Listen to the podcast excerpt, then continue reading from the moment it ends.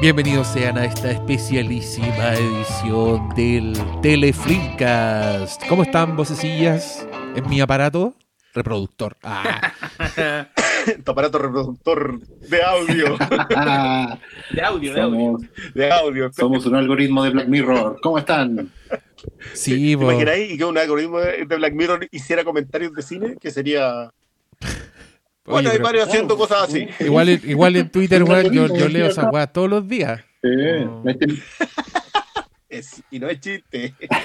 todavía, todavía no me recupero de espacio en blanco. Todavía no me recupero de espacio en blanco. Sí, cualquier weá. La, la, casa de papel. Pero ustedes no están listos para esa conversación. Oh. Oh, ahí, te, ahí, te, tiraste al suelo. Sí, eso, eso, eso, eso, es andar pateando la caca del perro. No, no, hay, no hay para qué. Oye, yo quiero decir que encuentro insoportable redes sociales en época de cuarentena, sobre todo esos jueguitos culiados que están haciendo. No los soporto. Quiero declarar mi odio absoluto al escoge tres de estos, los demás desaparecen para sí. Porque, bueno, son una weá horrorosa. Elige uno de los cuatro. Yo no pienso elegir ni una weá, váyanse a la mierda, me gustan todas las películas, eh, no hay por qué escoger. igual, no están listos para esta conversación. y esos, vaya, vaya, a seguir. Y esos culeados de horror losers que los dejé de seguir por, por, por hueones, porque hicieron un. Ay, escoge tres y pusieron El Resplandor, El Exorcista, La Masacre de Texas. Todas las películas buenas de los 70. ¿Y por, qué chucha voy a escoger? Ándate a la mierda, horror losers, unfollow. Eh, no, no, tienen ah, mi like, no los expulso de la familia de amantes del terror porque creo que con esa weá la vendieron y, y, estoy en una época en que me enojo por weá, ¿ok? Me enojo por weá. ok. Ya, vale. este es el espacio ideal para compartir entonces. No, no, a menos en todo caso, como que no, no sabemos cuánta vida queda, así que como que para no enojarse, no, no, eh, Estamos en modo avioneta al caerse en, en Casi Famoso. Oh. Chucha, ya, ya. ¿Quién va a salir del closet? Yo creo que hay, un, hay un, solo candidato muy fuerte acá para salir del closet así, gritando en, un, en una ocasión así, pero no nombraremos a la persona para que no se ofenda. Estamos pensando quién es. Sí. está, esperando, está esperando a quién hablaba primero. Oye, y por, y por su silencio, por su silencio aterrorizado, quedé, quedé en shock. La verdad, no esperaba un silencio tan terrible. el mismo plato que yo. Ay, el, pan en el mismo plato. Oye, miren. esas, son las interacciones que uno echa de menos. Cabros, tenemos mucho que conversar porque nos vamos a echar al hombro una temporada completa de una de las mejores series de todos los tiempos, así de drástico. Entonces quiero darle un breve espacio a todos ustedes uno por uno para que saluden, para que nos cuenten en qué están y también pueden decir pasapalabras si no quieren decir nada. Así que vamos a partir primero con la estrella de los lives, el rey de YouTube y del streaming diario, Cristian Briones. ¿Cómo estás tú? Mira, si, si en realidad los créditos acá fueran por constancia, que sí, ahí, ahí, te, ahí te acepto todos los piropos pero le, hago empeño para no, para no perder el training nomás. El training del mesón, es terrible. No, está bien, yo creo pero, pero yo quiero, quiero sí decir una cosa. Dale. Yo echaba mucho de menos esto. Yo, yo, adoro hacer las otras cuestiones, pero oh. es súper complicado. De hecho, como que admiro mucho más ahora los, los monólogos que te han mandado. Porque mantener el ritmo, siquiera por 30 minutos, concentrarse en una pauta para poder llegar a algún lado, es súper difícil. Y eso que yo lo hago muy, lo, trato de hacerlo interactivo, con los comentarios de la gente, todo eso, pero, pero no tener la interacción, que yo, yo siempre lo he dicho, para mí el proceso sinergético de este podcast es a mí lo que más me gusta. Porque no es una cuestión de que solo te que, cada uno se quede en la opinión que tiene sí, la, la, gracia es que la, la majamama es la que va dejando. Entonces, he echado de menos esto. He echado de menos echar una talla cinéfila y que el otro entienda. bueno, igual te, echaste encima. te echaste encima también la dificultad adicional de que en vivo, porque yo por último el monólogo me quedo pegado, me empantano, da lo mismo, pues, ¿cachai? Pero si más encima estáis solo y estáis en vivo, no, Te, te hacís la vida difícil. Sí, tengo pues, la pero- ventaja que, que Guachupé hace el teleprompter y, y ese me va ubicando, reubicando dentro de todo, pero como nos pasamos a YouTube, ya no funciona igual el teleprompter, entonces vamos a tener que empezar a, a readaptarlo, en empezar de nuevo con algunas cosas. Ya, pero, Pero, bien, lo con Chanchito ahora salió relleno, así que estoy contento. sí, estoy impactado, pero no, no se mandó ninguna burrada. Bacán. Oye, yo los quiero dejar a todos, todos invitados. Aparte de lo que es él en su ser una burrada, yo creo que fue generoso en no decir No, weas ese que dice. Es cierto, es cierto. Mira, nuestro amigo, nuestro amigo suele pasar de burro a mula cuando está en pantalla. Sí, es cierto eso. Sí, la, Es ca- la eso. cámara lo transforma un Sí. poco, es verdad. Su modelo, sí. No, No, pero- que TVN soltó. cuando. Se igual, igual tiró algunas tallas muy de. Oye, igual todo invitado a las redes del, del Briones, para que lo busquen. Está en eh, arroba fílmico en Instagram, arroba guion bajo fílmico en Twitter y fílmico en YouTube, donde hace las cuarentenas sessions. Yo busqué en YouTube cuarentena, Cuarentena sessions se- y lamentablemente el nombre culeado se le ocurrió a 200.000 personas más, así que vayan al grano al tiro y busquen a Fílmico porque A ahí sí aparece el perfil al toque. Y pueden, y pueden ver los lives donde ha participado el Pastor Salas, Chazam y, y nadie más. Pues. No, no he invitado a nadie sí, más. con el pastor- Pato Fresi. con el pastor estamos en deuda, pastor, Sí. Pero ya viene la tercera, el tercer intento. Sí, esa es la vencida. Oye, Hola, ustedes, ustedes me dicen y hacemos lo, lo mismo que hicimos con Chanchito hoy día. Yo no tengo, pero. Sí. Ah, por no sé, favor, no sé, hagamos porque eso. acá yo, yo soy vampiro para mi wea, a mí me tienen que invitar, yo no me invito solo ni una wea, así que todavía no he recibido invitación formal. Maravilloso. Ya, enviaré invita- invitación formal por redes sociales entonces. Sí, si no, no entro a tu casa culiá, ni A cagando. tu casa. Eh, Listo, listo, me parece. Se señor. Pastor Salas, invitado ilustre a este capítulo porque no ha visto ni mierda de Better Call Saul. ¿Cómo estás tú? Cuéntanos. No, no. Aquí estoy eh, justamente más por la compañía que por otra cosa, pero aquí estamos siempre dispuestos a no defraudar a la gente, a colaborar con las preguntas y, nuevamente encarnar a ese personaje que me gusta tanto que es el espectador anónimo, el que no tiene idea, el que va a entrar por esta recomendación a ponerse al día. ¿Aló? Ya terminé. Ah, ya. El delay. Ya, La campana. La campanita, la eh, campanita. Deja buscar la campana. sí. Vamos, Deja vamos, buscar a, la campana para este. vamos a necesitar esa campana, pero reconozco que ahora lo hice va a molestar. Sí, esas campanas de hotel. Paulo Quinteros, amo y señor de la tercera.com. ¿Cómo estás? Como en el, hay cachado el día de la marmota, todos los días para mí son iguales. Y hoy es el I día de la marmota. Conche mi madre, todos los you, días son iguales. Ya. Perdí la noción de los sábados, de los domingos. Qué horror, weón. Así que en eso estamos, pues, weón. Me- en el último fin de semana largo, el de Semana Santa, el jueves me di cuenta que iba a ser feria el viernes. Ah, En eso estamos. Ya, Y pero fue como, perdón, ¿y para qué? vos estáis- tenéis que estar sacando historias, sacando noticias de todos lados. Te mandaste la entrevista con los rusos. Eh, estáis teniendo que rescatar material para atrás porque no está saliendo ni una hueá nueva. No, si sale- estáis- salen todos los días. Hay actualizaciones de todas, además que como la pauta está amplia de, de tecnología, lo que sea, pero, pero más allá de eso es como es- esta voy a estar trabajando en la casa y yo no salgo, la última vez que salí creo que fue hace como dos semanas para comprar y por eso te digo, es como el día de la marmota, me levanto, me pongo a trabajar, termino de trabajar, me pongo a ver algo o me acuesto o, o la agua que sea.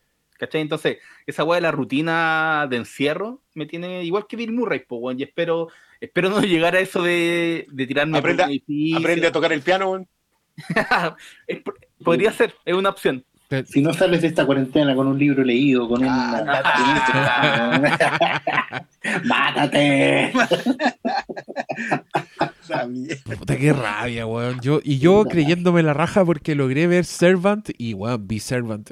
En verdad, yo cuando logro ver una serie, la vi en condiciones muy vergonzosas, así como apoyando la weá en el, en el water, ¿cachai? Como viendo la weá mientras, mientras se hacen los fideos, así como distribuyo pequeñas porciones de ficción en mi vida. Entonces, leo a ese saco weá del Carol Dance, weón, que ya ese weón me está buscando personalmente mirando el horizonte, el culeado en un castillo, eh, citando, recomendándole el principito a la gente y a mí me da como una weá así. Voy a salir en las noticias, con eso se los digo todo. Pero estoy muy orgulloso de haber visto Servant y estoy muy orgulloso de haber editado el podcast que más pega me ha dado. Cuando lo escuchen verán por qué, pero es un capítulo de Siempre Halloween en mi corazón dedicado a la mosca. De la de 1958, la del 86, la secuela, no, todo moscas. Eso es el capítulo y por favor escúchenlo para que vean en qué he gastado mi tiempo de cuarentena. Carol Dance culiao, lo siento, no fue leyendo El Principito, fue editando ese podcast hermoso, pero está bacán. Bueno, cabros, yo lo escucho bien, lo escucho con mucho entusiasmo, así que creo que es hora de empezar nuestra conversación sobre Better Call Saul. Se terminó, cabros. Yo sé que en algún pasado imperfecto ah, dije que íbamos a hacer un programa por capítulo, pero puta, cagó todo. po, weón. ¿Qué, qué nos van a reclamar porque no hicimos esa weá, porque no cumplimos la palabra? Además, este es un podcast de excepciones. Aquí rompemos nuestras palabras, da lo mismo. Somos humanos, estamos ante ustedes humildemente. Pero ahora se terminó la weá. Ayer subieron el capítulo número 10. Y ahí quedamos, pues, weón. Mira, Oscar Sala, yo no te quiero cagar la onda, pero creo que es muy sabio que no vayáis al día. Creo que date tu tiempo, porque nosotros quedamos con una bala literal atravesada en nuestra garganta y vamos a estar ahí más de un año, weón, como los weones, sin saber qué pasó, preguntándonos, oh, la weá, que puta. No es tanto como el final de la tercera temporada de Breaking Bad, que termina con un personaje apuntando a la cámara con una pistola y disparando y vos no sabéis qué, qué reconche tu madre, pero igual está cerca. Está cerca el nivel de, de tensión y de apertura, por decirlo de alguna forma, de la weá. O sea, no es un final de temporada, básicamente nos abandonaron en el precipicio con los ojos vendados. Van a ser largos meses eh, que tú te puedes ahorrar, Oscar Salas. Puedes perfectamente empezar a ver Better Call Saul el próximo año y no tenéis que pasar por todas estas mierdas que vamos a pasar nosotros. No, po- podéis ver, podéis ver- ¿Tú no has visto nada de Better Call Saul? Yo empecé a ver la primera. Ah. Ya. Ya, pero hazla, hazla durar un año. Y va a llegar más o menos igual que nosotros. Claro, no, yo voy tranquilo porque en realidad es que lo que sabes que de verdad y como que declararlo sirvió más porque ponte tú veo el capítulo y es como ver una película, no es un proceso que me, si bien me genera cierta ansiedad apurar, apurar el tranco, también siento que, que- que me estoy perdiendo cosas muy bien. Esto es como llegar a leer un libro que ya varios leyeron y que, y que todos disfrutaron y han comentado, y tú llegáis después y vais, vais con ese no, no llegáis así como en, en descubrimiento, sino que llegáis en, en- en proceso. Estáis, estáis muy acompañados en ese viaje. Porque obviamente escucháis cosas, leís cosas, procesáis cuestiones, te, te dan marcas. Ustedes mismos acaban de dar dos o tres marcas importantes, así, que a mí me van a generar un estado de ánimo especial cuando llegue a ese momento. ¿cachai? Y eso, y eso es una experiencia que igual es, no me molesta para nada, la encuentro súper eh, atrayente al mismo tiempo. Encuentro que justamente, obviamente es una reacción a, a todo este, esta, estos tiempos en que consumimos todo demasiado rápido y nos quedamos como con, con maratones encima y después que hay con vacíos muy gigantes. eh, pero pero me- lo estoy disfrutando, lo estoy disfrutando harto. ¿cachai? De hecho, eh, parte un poco desde haber revisto varios episodios de Breaking Bad para prepararnos para el camino, ¿se acuerdan? Sí, Hicimos esa como selección de y fue muy buena súper esa eh, y y fue, fue muy buena experiencia volver a ver ya con como con el proceso viendo empezando a ver ya la puesta en escena el- el- la tensión el tempo ¿cachai? todas las cosas que, que tú sabes que estaban ahí por algo y ahora las volvís a ver con ojos ¿cómo podríamos decirlo? pero con ojos preparados no sé pero es como es enriquecedora la experiencia y, y antes y prefiero esto mil veces antes que haberme puesto a correr así haberlo visto entre el teléfono sentado en el baño y No, apurado no, no, no. es que esta, 4X, esta- esta serie no es para eso. llegar al día no No, no es para eso. Creo No, que el, para el término que puedes usar es que tiene los ojos precalentados. Para el goce, Claro. porque la cagó que es un goce. Yo, esta serie es la única que me preocupo de verla así en la mejor tele, mejor pantalla posible, sin ruido externo, sin distracciones, porque de verdad la weá es un manjar. Es Vince Gilligan y compañía con un estilo depurado, donde, donde weón, la escuela fue Breaking Bad, imagínate. Y, y donde te podís relajar con confianza, porque sabéis que te van a llevar por un paseo, weón. Onda, usted, usted siéntese y presta atención. Y lo va a pasar increíble. Esa es como un poco mi, mi actitud con Better Call Saul.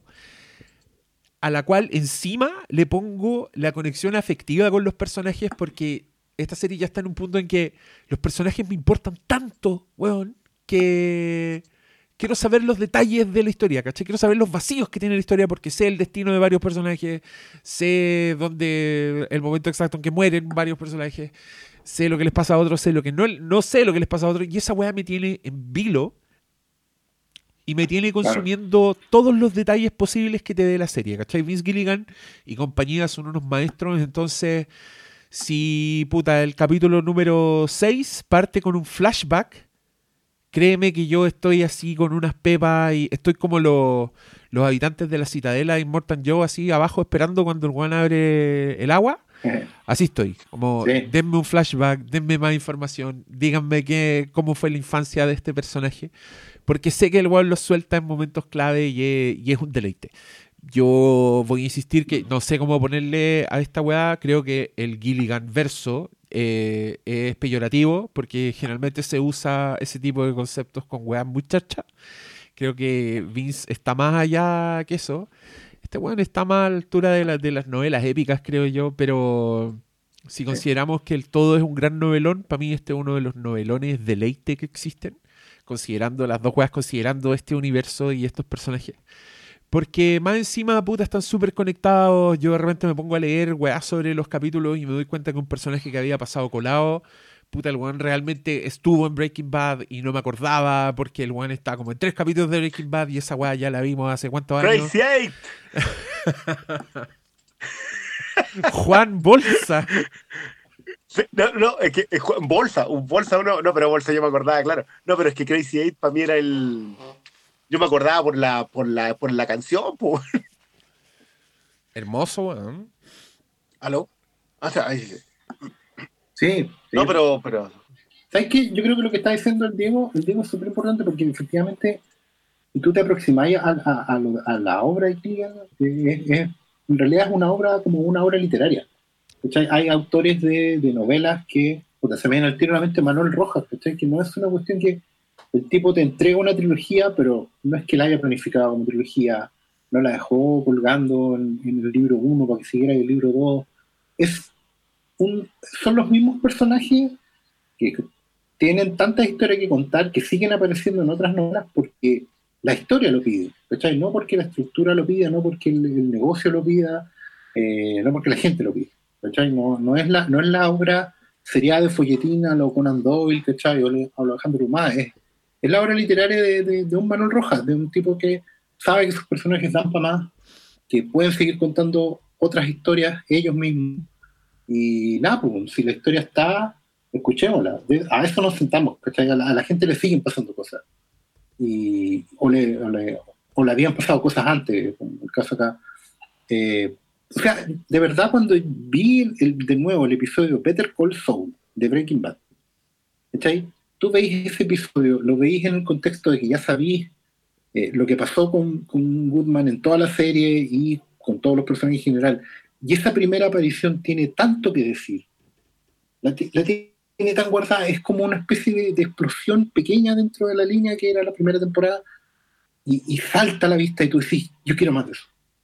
Quiero saber qué hay ahí, quiero saber qué, qué hay ahí, y tú sabís que hay más, porque ya te viste Breaking Bad. Entonces, lo de Better Call Saul al final es como un paso lógico, es, mira, el personaje tiene un backstory súper interesante y que no necesariamente está construido solo como Biblia de personaje para delinearlo en, en lo que importa que aparezca.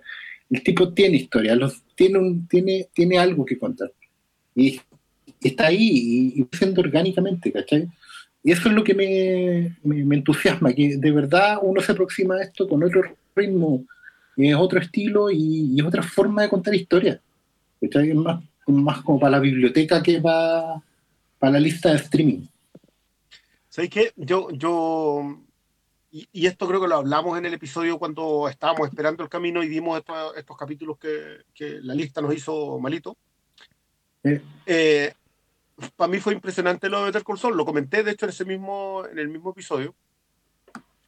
Que toda la serie Better Call Saul está basada en dos frases de Better Call Saul, el episodio. Una, eh, no fui yo, fue Ignacio, eh, ah, no son la gente de Lalo. Esa es una.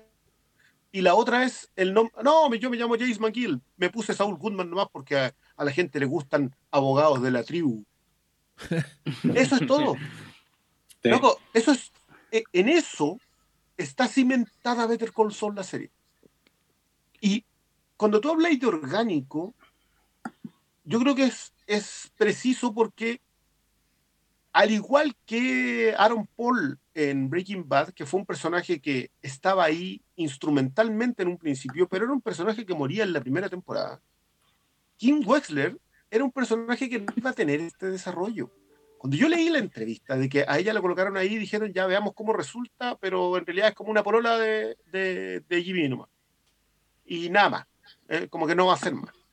Y terminó siendo el corazón, alma y dolor de Better Call Saul, tú decís, ya, esto no es, esto es una novela que se está escribiendo porque está naciendo, ¿no? Es, literalmente el parto, es la vida con, con todo saliendo y haciéndose a sí misma. O sea, obviamente acá Peter Gould y, Vince Gilligan y por lo demás la, el staff de guionistas que están todos muy bien y la coordinadora de guiones, que no me acuerdo, siempre se me va el nombre, que es la que ha mantenido supervisar la historia para que, para que cuestiones como Crazy Eight y el señor Bolsa eh, sean clave, ¿cachai? Y te, y te juro que, yo no puedo, no puedo. Yo ya la, temporada pasada, que, en donde yo quedé loco con el, con el capítulo de la estafa, y esta, en donde casi muero con eh, The Guy for This, yo, yo no puedo creer que Breaking Bad nos siga dando esto.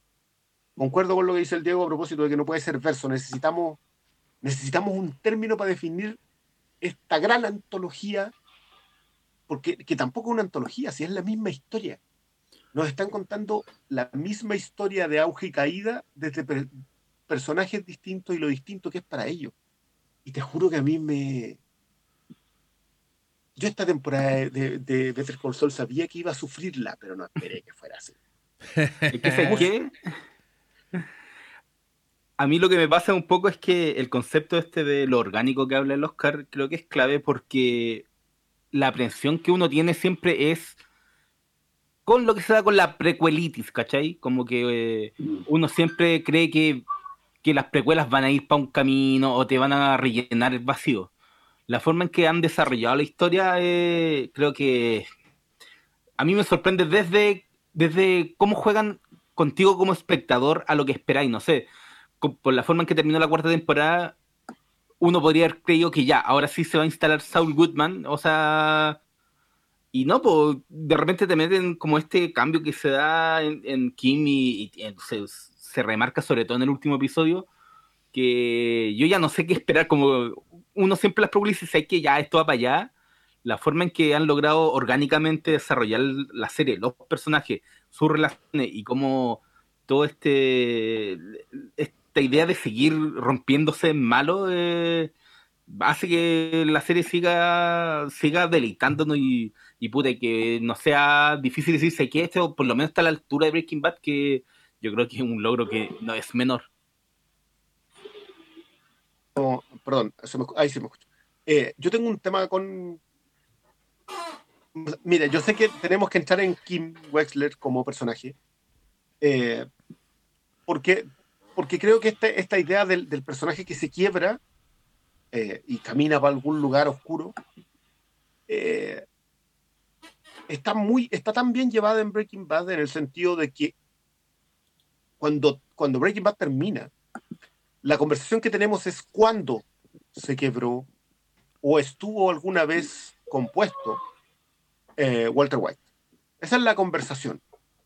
¿Cuándo él dejó de ser, cuándo pasó a ser Heisenberg? ¿En qué momento? ¿O siempre fue Heisenberg? Que, que a mí es una, una conversación que me gusta mucho. están, los, los- están los- están los niños despiertos. Sí, no, por favor, continúen, no voy a evitar la interrupción. Eh, pero, pero con Kim, y, y no sé si entrar aquí con esto, porque, porque a mí en la conversación me distancia, no, no sé si me distancia, pero todavía me está haciendo ruido. No sé si es porque estamos muy encima, pero a mí no, me- no me gusta el análisis de que a Kim le pasa eso en los últimos episodios. Eh, creo que Kim es una estafadora, lo es desde en los capítulos, o sea, por algo guarda la tapa el tequila siempre es una estafadora, siempre lo ha sido, siempre ha sido Jimmy. Siempre han sido los dos, eh, ¿cómo, se, ¿cómo se llama? ¿Es, ¿Sleepy Jimmy o Sneaky Jimmy? Siempre han sido eso los dos. Pero Jimmy eh, era para su propio beneficio. Sie- siempre ha sido un tipo que quiere hacerla porque gana él. En cambio, Kim siempre ha querido hacerla para ayudar a alguien más. E incluso en este momento final que estamos viendo, Kim sigue haciendo eso. Entonces Kim no se ha roto. Ella no ha caído. Ella simplemente terminó siendo lo que era, una, estafadora. Entonces, ese acercamiento que están tratando de darle hacia Breaking Bad, siento que yo, la gente que quiere tener esa lectura, que, que me parece una lectura válida, pero que yo no la veo, eh, como que, no sé, fue una de las cosas que me sacó un poco de la conversación estos días. La otra fue la cuestión del fanservice, que creo que es súper bueno definir por lo menos qué es fanservice, porque a mí, si hay algo que creo que Better Call Saul no es, bajo absolutamente ningún eh, enfoque, es fanservice. Claro, te pueden aparecer personajes que tú decís, ah, pero es que este personaje está saliendo solamente porque yo me acuerde. Pero no, po. son Oye, los Cristian. personajes que tenían que estar. Cristian, Sí, yo no he estado pescando mucho Twitter, creo que es lo más saludable que he hecho en, en- en estos días me parece en muy estos razonable. días. Entonces me pierdo a qué se refieren con el fanservice, ¿cachai? Yo me imagino que puede ser como la aparición especial de los personajes del último capítulo, pero no sé a qué te No, no, no, no, con el, no, con no, el no. Del fanservice. fanservice hablan siempre de que Peter Saul tiene el pecado, su pecado es el fanservice. En, en el sentido de que, mm, Pero lo ejemplifican. Claro, porque... O- porque- o lo tiran al voleo. porque salió Tuco en la primera temporada. O sea, como que la idea es que tú puedas mantener vivos a personajes que ya no estaban. Eh, el Tatita Mike. Eh, qué sé yo, que vuelva a aparecer Ghost Fringe, que vuelvan a aparecer los personajes que tú ya no tenías. Ahora, yo, yo de verdad, yo a veces me confundo con el concepto, pero a mí el concepto de fanservice es gratuito y yo no siento que nada en Better Call Saul sea gratuito. O sea, si se fijan, la aparición de Tuco en la primera temporada tiene repercusiones ahora en la relación con los Salamanca de partida. Eh, y todos cuando les dicen, ah, este amigo Tuco, ¿a dónde la diste? Tuco no tiene amigos, ese está loco, ¿cachai? Entonces, no fue gratuito en un principio, cada detalle que no es gratuito. Yo no siento que haya nada en Better Call Saul que esté puesto ahí para dejar contenta a la gente. ¿no? ¿Quién está contento hoy día con Better Call Saul? Estamos angustiados todos, güey. Está- estamos hechos. bueno, los últimos tres episodios, ¿cómo están? todos? Uf. No, a mí el penúltimo me dejó, pero así, tirado en el suelo. Un Entonces- shot de algo. ¿Por qué alguien cree que esa satisfacción? No, y- porque salga Darth Vader en Rogue One es, es fanservice. Ya, puedo llegar a creer eso. No, no estoy tan seguro de eso, pero ya, puedo llegar a creer. Pero esto, esto no tiene nada de eso. De partida, los dos mejores personajes, a mi parecer, los dos mejores personajes de toda esta serie son eh, Chuck McGill y King Wexler. Dos personajes nuevos. Y que más encima están ahí para definir eh, la pasión y muerte de James McGill y la resurrección de Saul Goodman. Entonces, ¿cómo estamos leyendo estas cuestiones? Ya, pero ¿a Y- quién, y- le- a quién y le perdón, estamos, pero le estamos, arrancarse a Sí. ¿a, a quién le habláis? Por eso, sí, por eso pues le, estamos Sí, es que si contestando a fuera quién. uno, todavía no sé. Pues después vamos a leer los comentarios, güey. Es que se- No, pero lo que dice el Cristian igual es, es cierto en, en la medida que yo, como mirando de afuera, como viendo lo- los días de Better Call Saul en redes sociales, yo he visto resurrección de gente posteando en redes, y digo resurrección porque bueno, es que yo no leía desde Breaking Bad. ¿cachai? Gente random de distintos lugares, mundos y épocas, eh, unidos por esta por este Vía Crucis. po, ¿cachai? del cual obviamente yo puedo no tener idea, pero a mí la sangre me salpica igual. ¿cachai? Entonces la- el, el fenómeno sigue siendo único, en el sentido de que vuelve a pasarle a, a cierta gente que está desde el principio, siguen siendo pocos y sigue siendo súper intenso. ¿cachai? Entonces tampoco, es, tampoco hay una... No creo que haya dos lecturas en el, en el- respecto. ¿cachai? De verdad está buena la web. es que, ¿sabes qué? Yo creo que nadie puede ponerlo en duda, pues si al final es el punto, no es moda, pues, ¿cachai? No, no lo es. Que sabes que, la- sabes que yo creo que igual hay, hay una, puede haber una tirria con Breaking Bad porque, porque se usa de referente, digamos. Que eso, que eso yo puedo entenderlo, porque básicamente siempre tú colocáis Breaking Bad para ningunear alguna serie. O, Pero- o para, o para tratar de elevarla. Es que mira, igual en ese sentido también hay que tener en cuenta que como uno pone, lo pone de ejemplo algo magnífico, generalmente si a alguien no le gusta algo magnífico, ponte tú que salen con esas mierdas como la casa de papel o obviamente Para mí, el, que le arde, el mejor ejemplo. les arde, ¿cachai? Como que les arde que uy, ya están sacando a colación Mad Max Fury Road, ¿cachai? Porque los guanes, no sé, pues están preocupados de, de, no sé, pues Amazing Spider-Man, ¿cachai? No sé, eh, ejemplo al voleo, pero, pero no, Y- no hay y que, que amar mucho. Bien artero de tu parte. Oye, Qué a mal mí- esa weá Amazing Spider-Man. pido, pido la palabra.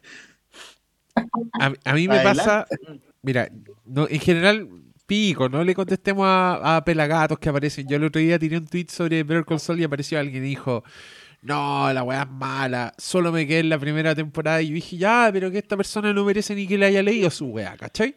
Pero las personas que realmente me indignan y que no, me entran en, en mi cesera son los que preguntan, ¿puedo ver Better Call Saul sin haber visto Breaking Bad? Y procedo a explicar por qué. Punto uno. ¿Por qué queréis ver Better Call Saul si no habéis visto Breaking Bad? Ese, ese, ese ya me, me- me irrita, me irrita porque, ¿qué pasó? Escucháis mucha gente hablar de Better Call Saul y, y, tenéis tan poca paciencia y tenéis tantas ganas de verla que te queréis saltar al tiro. Y, el segundo nivel por el que me molesta es, no habéis visto Breaking Bad.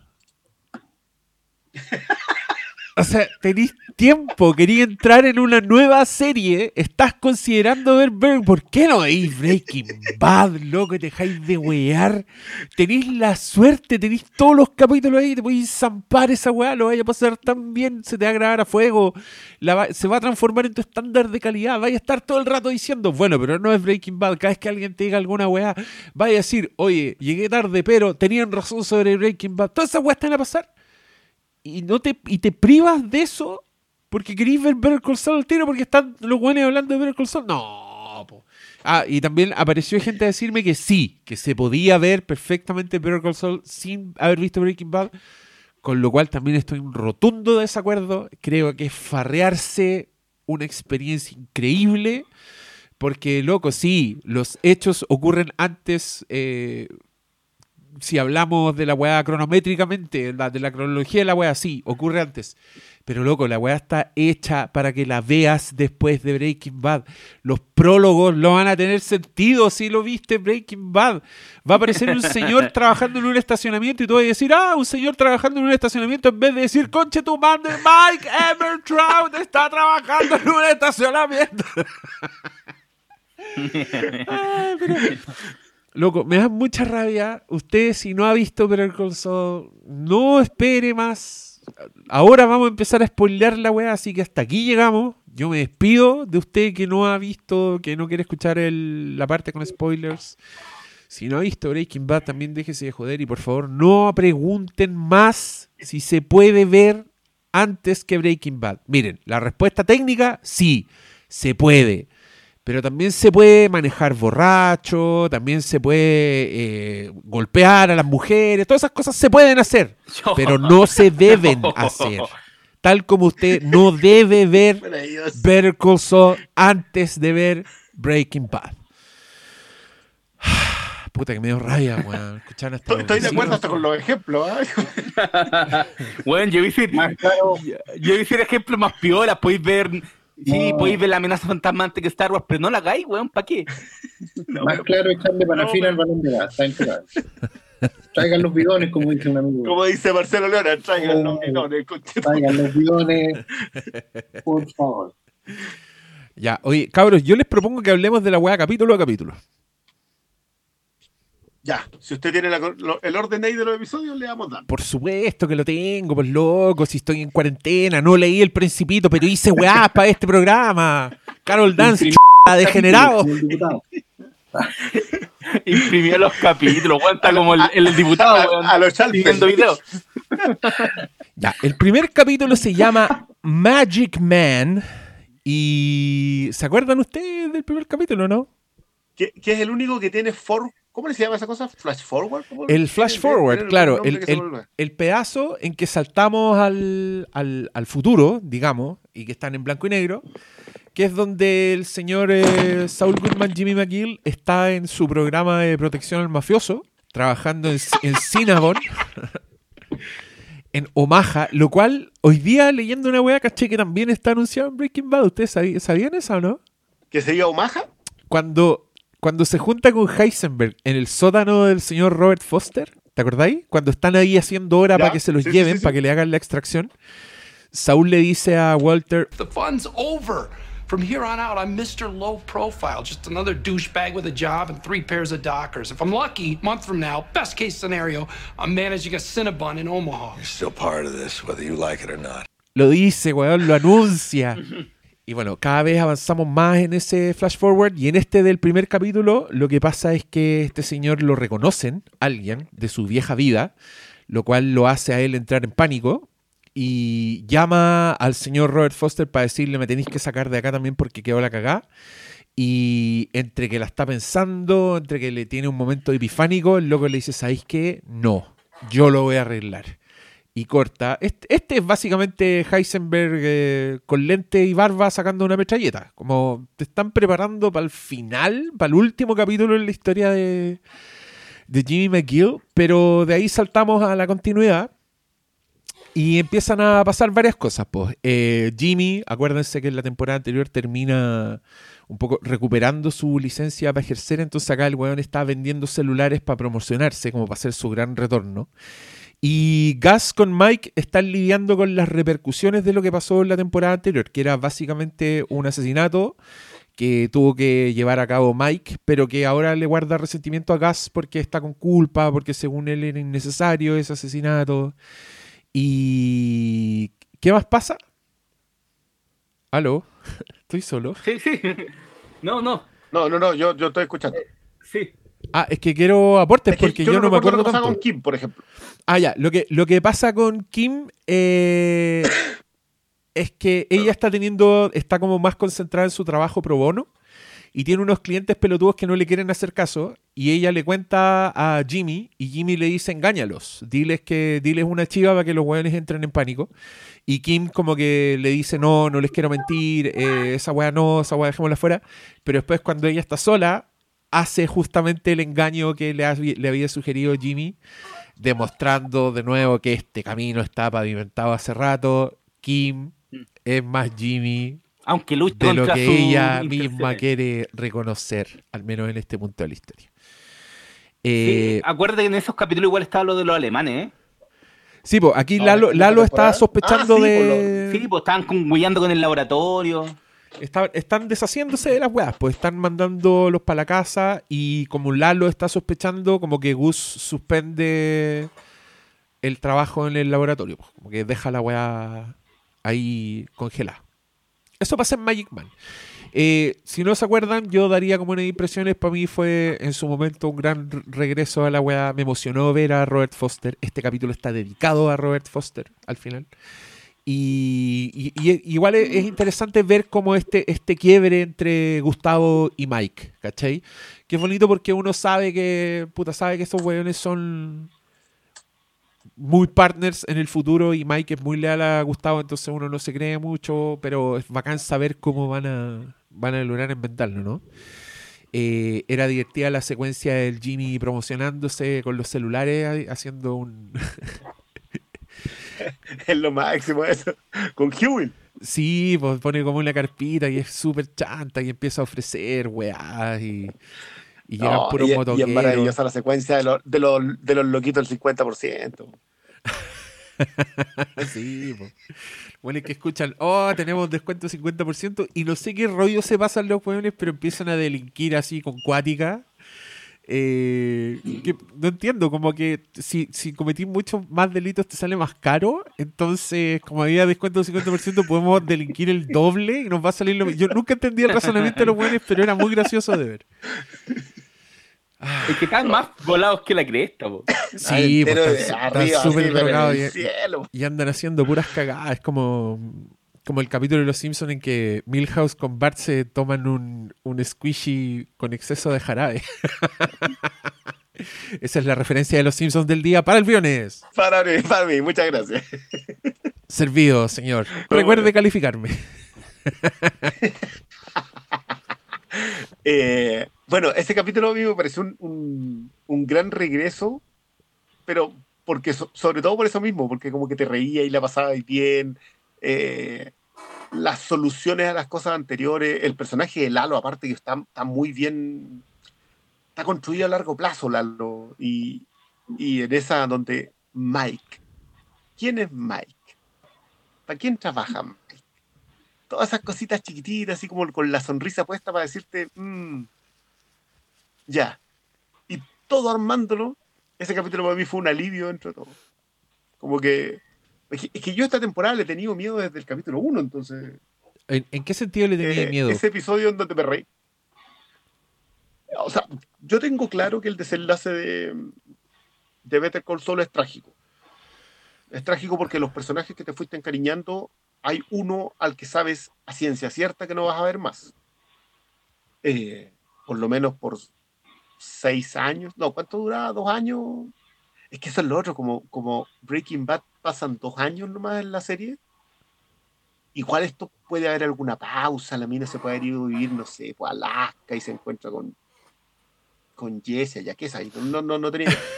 Pero O fue a buscar una lavadora, pues, weón. No se sabe. no, no tenía idea. Entonces, eh, todo acá, para dónde, para dónde lo, lo pretendieran llevar, a mí me parecía un, un buen descubrimiento. Pero no recuerdo si en el primero o el segundo episodio, cuando ven la casa, A la que se van a mover, la, la- esa como media mansión.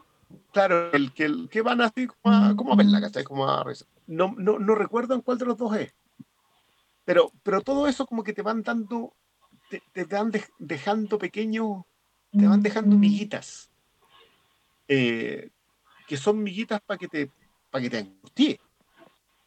Yo, yo siento que como que te la han vendido en esa, en esa, con cierta maldad, o sea, como que te van construyendo todo para que tú te angusties cada episodio. Y en, el primero fue un alivio dentro de todo. Y la patada en la raja al alemán me pareció maravillosa. Todo, como que me funcionó todo en ese capítulo, la pasé bien, en- entero. A pesar de que hay cosas en donde, por ejemplo, a mí me gusta mucho lo de la pelea con, entre Mike y Cass. Porque tenéis que entender qué motiva a cada uno a colocarse donde se colocan. po. Lo que le dice Nacho en un momento. ¿Tú sabéis para quién estáis trabajando? Chucho. ¿Qué pasó? Pero eso, la pasé muy bien en ese primer episodio, quiero, quería destacarlo. Sí, ¿sabes qué? Igual a mí lo que me gusta también de, es cómo de a poco fueron construyendo todo alrededor de Lalo. Porque Lalo al principio era como nada, uno sabía que lo habían mencionado, pero creo que en esta temporada lo desataron de una forma magistral. Eh, el aporte que es Lalo y, y, y- y cómo lo dieron vuelta y no sé, para mí yo cada capítulo era como aplaudir y más encima que está muy bien interpretado. Yo eh, es como una de las gratas sorpresas de esta temporada. Sí, puta, yo. Yo- no- pero, yo, pero yo no sé si ese es no. A mí, a mí no me gusta tanto Lalo, weón. No soy tan fan ¿No? de Lalo. No. Pero no, no sabría decirte por qué. Creo que no hay errores ni en la construcción ni en nada, pero no sé si me cae mal porque es el tipo de personajes que aparecen como una fuerza antagónica tan brutal que todo lo que hacen eh, le caga la vida a otros personajes y por eso me cae mal o, o si es otra cosa más... ¿De presencia? No sé, puta, también, weón, capaz. No sé, pero ponte tú, con Tuco me pasaba, me pasaba lo mismo al principio, pero creo que este weón ya. Ya es mil veces más personaje que Tuco, porque ese weón sí es. Es un, es un jale con guayadera que destruye, básicamente. Oye, entonces, puta, sigamos y hablemos del tospo, al tiro Al tiro. para seguir el hilo. El capítulo 2 se llama 50% off, el descuento. Y aquí pasan hitos como que Gas definitivamente manda a Nacho para que espíe. No sé si decirle Gas o Gus, eh, porque es de Gustavo, eh, pero a ningún chileno que conozco le dicen Gus. Así que está mal hecha esa weá. Pero filo, Frink, así le vamos a decir. El chileno. El chileno necesita que Nacho espíe. El Eh. Aquí es donde vienen las repercusiones de estos de los ahueonados que dejaron la cagada por el 50% de descuento de Saúl, pero que tiene repercusiones en la historia porque por culpa de esos hueones terminan pillando un punto de venta de los Salamanca y que, que calza justo con un momento en que Nacho necesita ganarse la confianza de Lalo porque Gustavo lo mandó a espiar, básicamente, y a ese hueón lo tienen terrible amenazado. Gustavo sabe que el weón atentó contra la vida de Salamanca, entonces básicamente Nacho es el esclavo de Gustavo Fring, de por vida. Y acá es donde Tatita Mike está más perdido, donde se emborracha, donde reta a la cabra chica. Eh, es donde Jimmy empieza, sigue, sigue con sus weas, aquí es donde le tiende una trampa a una, a una abogada y, y- y echa como a perder el ascensor solo para tener tiempo con la loca para para llegar a acuerdos. Y termina con un Nacho que llega a buscar a Jimmy y quedamos todos para adentro porque el loco se va tomando un helado y de repente para a Nacho y le dice, "Ah, ven conmigo y este otro buen tira el helado al suelo. Y gran final de capítulo. Los episodios que, que sirven como para ir redefiniéndose los personajes, no redefiniéndolos, sino conservando la definición de los personajes. Mantenerlos Ah, actualizados en tu... Sí. Eh, eh, exactamente. Y como que tú, ya, listo. En ese episodio sabéis por qué Mike está actuando como está actuando. El cargo de conciencia de esa ejecución bellísima penó demasiado. O sea, ya está enojado. Eh, vuelven a, a- relacionarte el tema con la familia. ¿Por qué? Y esto es una, una cuestión que está. Yo creo, encuentro que Mike, la definición de Mike, por qué él actuaba como actuaba, la idea de siempre tener a la nieta con Lucas, eh, nosotros la sabíamos de Breaking Bad, no sabíamos por qué estaba dispuesto a tanto. Y eso creo que lo, lo han explicado a la perfección en esta, en esta serie, pero siempre es bueno volver a entender que Mike es otro ser humano, que se esfuerza por cumplir una deuda y ser mejor para alguien, la nieta, pero que sigue siendo ese policía corrupto que le costó la vida a su hijo.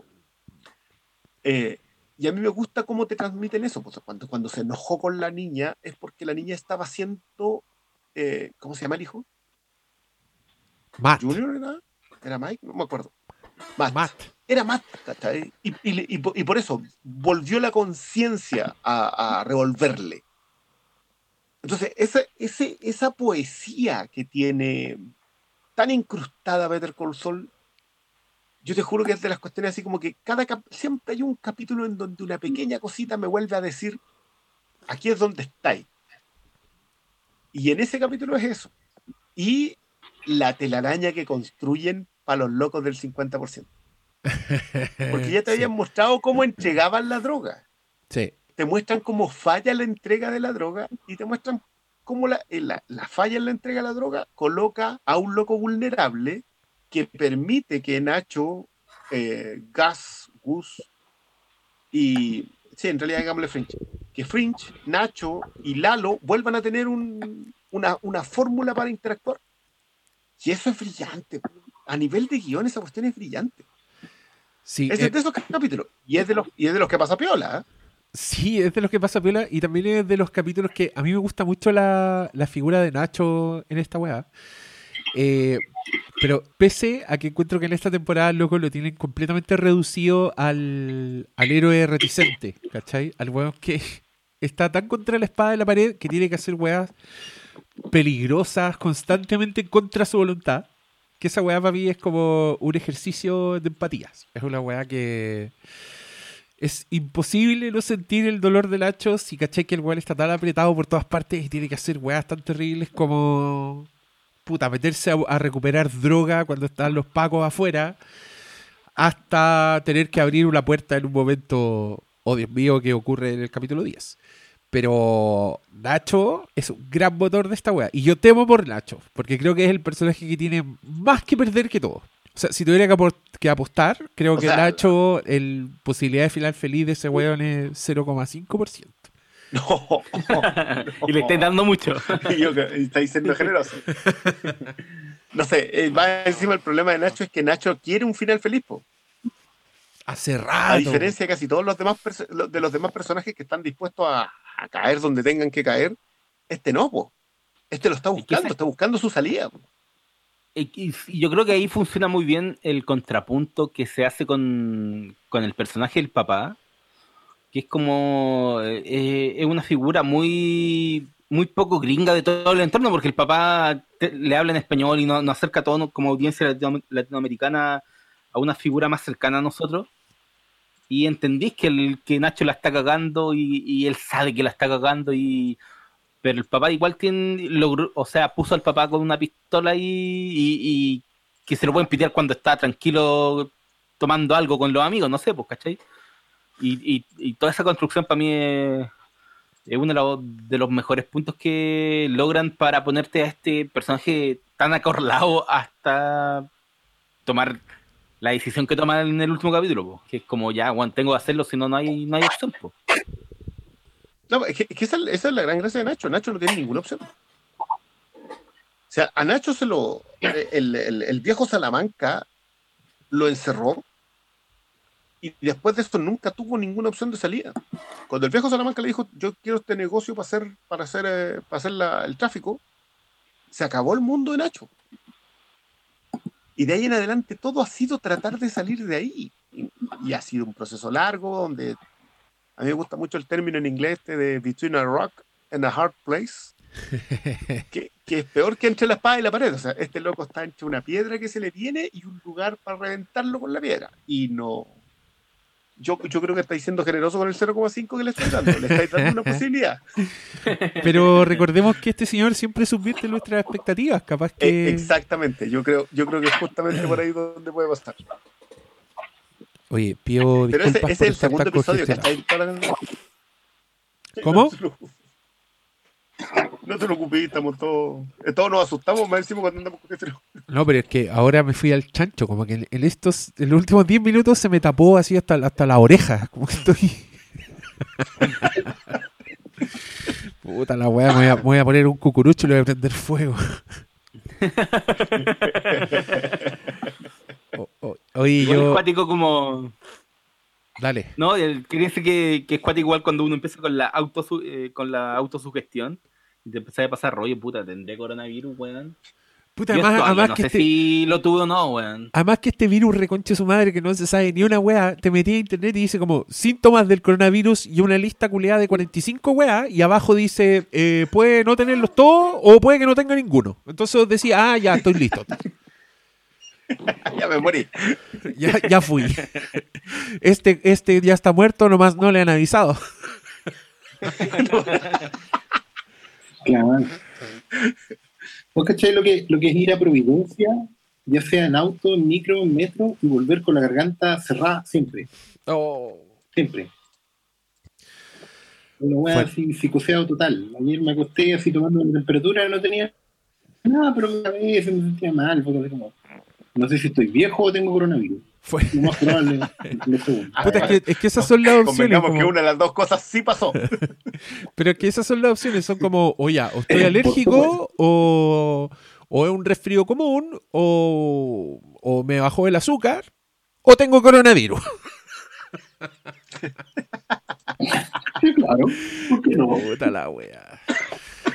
Ah, puta, yo quería estar de acuerdo con ustedes con, con todo lo que dijeron porque no, la construcción de esta weá sigue siendo un deleite. Y justamente el final del, del capítulo de este lado que cae no, no es gratuito, eh, porque lo retoman en el capítulo siguiente, con un prólogo que a mí me hizo decir, ¿qué es esto? ¿Una serie para hormigas?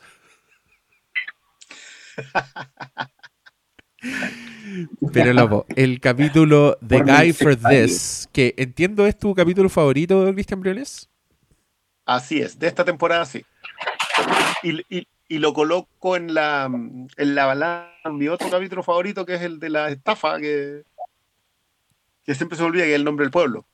Ya, perfecto. Eh, ¿quieres, quieres tú recapitular este tercer capítulo?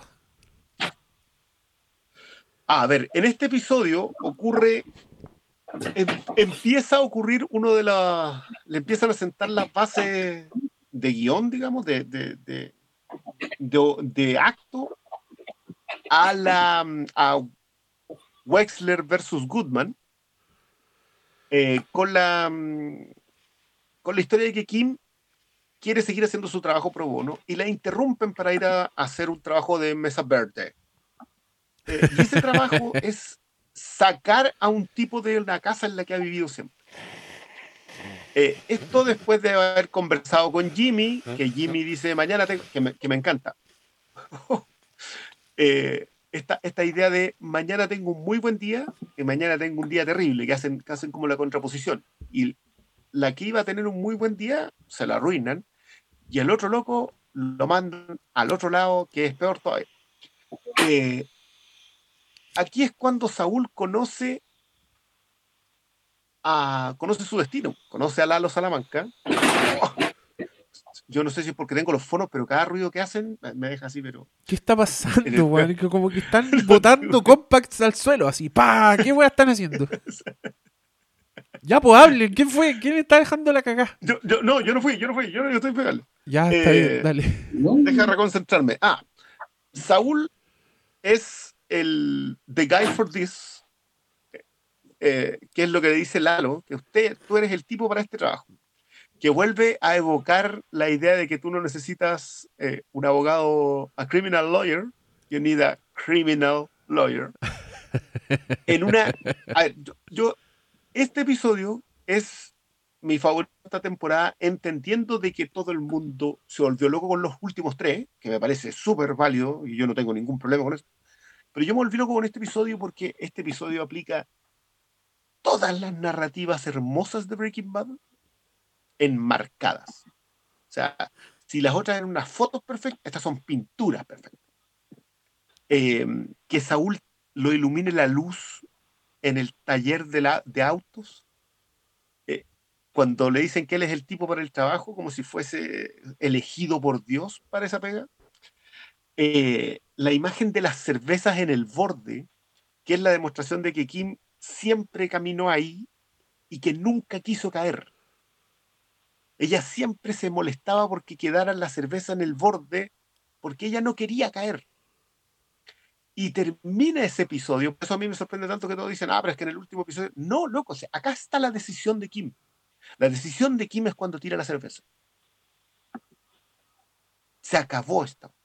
No le voy a seguir sirviendo a esta gente para hacerle el mal a las personas. Ahí, yo, yo ese episodio terminó, lo retrocedí y empecé a sacarle las fotitos para hacer ese hilo en Twitter, en donde Nacho, que también, porque todo es un episodio que está súper construido en planos, divisiones de los personajes, acorralado, Nacho dividido a la mitad con su papá, teniendo esta conversación en que Nacho quiere salirse porque no le quiere fallar a su padre. Y lo que más ha hecho en su vida es fallarle a su padre. Incluso cuando está tratando de sacarlo, de salvarlo, el papá llega a decirle que así no se hace. Claro, porque te- Nacho se manda un numerito. El papá llega a su, a su depa, donde está Nacho así como con unas minits. Eh, es como la, la versión de. ellas, son sus sí, es, es la versión bacán de Jesse Pinkman, como que Tiene un departamento más bacán, pero igual está ahí con las minis jugando videojuegos, viendo videos de reggaetón, no sé qué chucha. Y llega el papá a decirle, me ofrecieron comprar el negocio completo y Nacho como, wow, ¿y qué esto estáis pensando hacerlo? Y el viejo le dice, fuiste vos. Y ahí uno dice, Y lo sé. "Oh", y lo sé. Y puta, papá, la tiro, porfiado, estáis cagado, Nacho, po. El señor no se va a mover. Y no, Dale, dale. no, no, no, y, es eso, es que para mí todo este, este episodio tiene que ver con que la gente sea lo que tiene que ser y no lo que quiere ser. Y, que, y, que, y que por eso también se llama el tipo para esto. The Guide for This es el que va a servir para este cometido. Glorioso. glorioso. Yo acá la, la secuencia de Mike en el, con el reflejo en el, en el bar, la conversación, saca esa foto de ahí, no quiero verla. Eh, no, es que es una tradición. Todas esas cuestiones donde tú sabes lo que le está pasando, eso es lo otro. Better Call Saul tiene la gracia en que tú sabes qué está pasando a cada persona. La, la construyen tan bien que cuando tú llegáis al, a la escena, tú entiendes qué está pasando. Y esa cuestión es súper difícil. El resto de las series te lo tienen que decir. Tiene que haber un diálogo en que el personaje te exprese. Lo que te, que te diga, que te, lo, que te lo aterricen. Alguien más le tiene que decir, ah, lo que pasa es eso. Acá no, po. Acá todo está hecho en frases. Yo me acordé mucho de Deadwood en esta temporada de, de Better Call me acordé mucho porque esos otros eran de lenguajes floridos que no decían nada. Y acá Lalo y, y Fringe y mismo Saúl tienen esa cuestión. Dicen mucha cosa, pero están diciendo algo más. Eh, y creo que yo para mí este episodio, te, te juro, yo cada cosa que pasaba, la mira que no podía pasar la puerta. po. Porque no podía volver a hacer eso. Mientras ella fuera abogada, no podía volver a ser del pueblo. Y cuando después te tiran el flashback de la cabra chica, ya, la- yo, yo ya ya, esta cuestión, ya estamos en otra, estamos en otra, en otro planeta. Y que sé que igual la clave esa de la que estáis hablando, que siempre hay algo más. Tú al principio estabas hablando como del fanservice, y yo creo que este capítulo es especial para decirle, tirarle un tortazo a la cara a todos los que huevean contra Yo- el. Yo, porque yo pago, pago por la torta. ¿eh? Porque, bueno, está Hank. y, y la forma en que introducen a Hank es tan natural y es tan propia de esta serie, no, no de lo que fue Breaking Bad, que yo creo lo pondría así. ¿Por qué habláis de fanservice de esta escena? Ve, ve por qué están ahí. No están ahí solamente para eh, contentar a la gente como, oh, aquí tienen un, un- un- poquito, un trocito de lo que les gustó antes. Aquí no te dan un pastelito, bueno, una torta entera en cada escena. Y, y eso es Breaking Bad. Siempre hay más. Siempre hay más en, en cada escena de Better Call Saul. Hay una causalidad, hay un porqué, y hay, y hay algo que están mirando que nosotros no, no alcanzamos a ver, pero ya están pensando en, en para qué están haciendo la weá en cada escena. Si esta weá Claro, yo- es- que yo para mí, eso es lo que me pasó. Yo, este episodio me contó con pura imagen, con, con pequeños tics en los personajes, con cosas en las que tenías que fijarte, con la enmarcada, con el reflejo en el espejo, con la caminata, con, con la luz encima del personaje, con la cerveza. Me contó todo el resto de lo que pasa en esta temporada. Me, lo- mostró ahí. Entonces, cada vez que pasaba algo, decía, perfecto, eso, eso ya estaba. Era el tipo para esto, por eso podía caminar por el desierto. Es que la mina se quebró. No, no se quebró. Ella no quería hacer esto, pero ya tiró la cerveza. Entonces, todo concentrado en un solo episodio y que después todavía lo otro sea igual de bueno que en relato, no. No, yo, yo, yo, en ese, yo no, no sé a qué capítulo equipararlo de Breaking. Así de, así de bueno, él, él- o sea, así de potente fue lo que me pasó a mí. Yo no sé si, yo no creo que le haya pasado a todo el mundo, no sé si le pasó a todo el mundo. Ojalá, ojalá le haya pasado con otro episodio, ¿no? Tampoco lo coloco así como que no, es mejor. No, fue, fue a mí el capítulo que me, me pareció definitivo en lo que estaba viendo. Eh, Cristian, Sí, claro, yo te escucho. no, eh, volviendo un poquito a esto de lo que habláis de Kim y de si se quebró, ¿no? Yo creo que igual es como un paralelo entre lo que pasó en el final de la cuarta temporada. No sé si te acordáis que Saul adopta la personalidad de Saul y apunta con, con los deditos. Ese- Así es, Está, sí, sí, está sí. todo bien. Y en el final de la última temporada es como ella apuntando con los deditos y haciendo el típico gesto western que le gusta a, Saul Goodman, ¿cachai? Como el paralelo que, que al final como, no es que se quiebre, pero al final acepta lo que es, ¿cachai? Es, es que esa- eso es distinto. Por eso yo no creo que, yo no creo en el otro proceso. Yo creo que Kim siempre ha sido esto. Bueno, de nuevo, volvamos al episodio de, de la, de cuando te relatan la estafa. Cuando ella lo llama simplemente y le dice, no aceptéis el trato. ¿Por qué lo llama? Porque, porque esas son las otras cuestiones que a uno se le empiezan a ir los detalles. ¿Por qué ella decide que el flaco no se puede ir, eso, perdón, que Hewell no se puede ir eh, preso? Porque la otra fiscal dijo algo, dijo algo que ella consideró inaceptable. Y Cuyata se llama. Y en Cuyata, ella lo llama al final del otro capítulo y le dice, no, no aceptes el trato, esto no va. Yo me encargo. Y la estafa es idea de ella. Jimmy la ejecuta magistralmente. Pero es idea de ella. Y se pasan a la fiscal y salvan a Hewell. Siempre Es que- fue ella. Siempre Sí, fue la partner, ¿cachai? Entonces, ella no se ha quebrado. Si lo que pasa es que ella, quis- ella todavía quiere ser mejor ayudando a la gente porque su enemigo, el enemigo de Kim, es Mesa Verde, ¿cachai? Es, No, y, y es toda esa Claro, y es la mochila que carga desde siempre de venir desde abajo. Exacto. Recuerda e- esos episodios del comienzo donde tenemos los flashbacks a cuando ellos estaban como acarreando el correo y eran como la nada, la nada de la nada del, del bufete de abogados.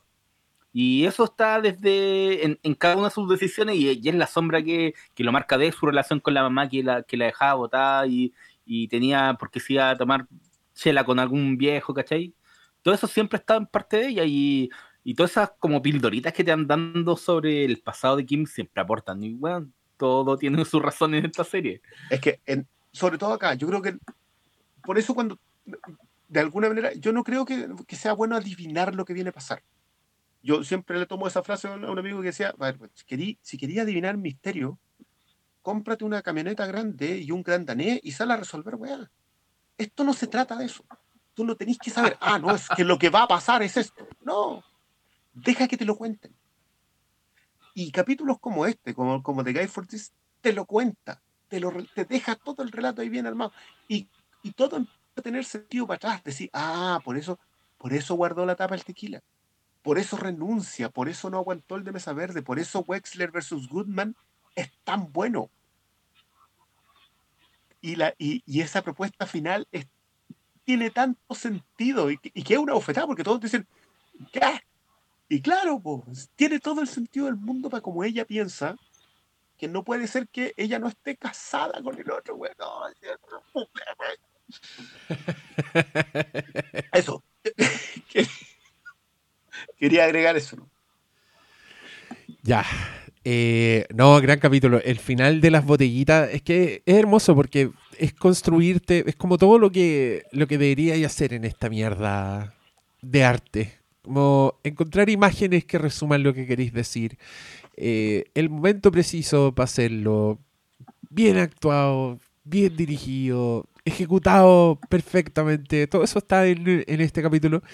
Y la weá de las botellas, aunque no logréis comprender el todo de lo que significa para Kim, es un gran momento, ¿cachai? Aunque todavía no sepáis para dónde va la weá y el hecho de que en el capítulo siguiente ella no se aguanta y barre los vidrios, te sigue hablando de este, de este constante tira y afloja que está dentro de la propia Kim, ¿cachai? Que a ratos veis que empieza a tirar para un lado más que para otro.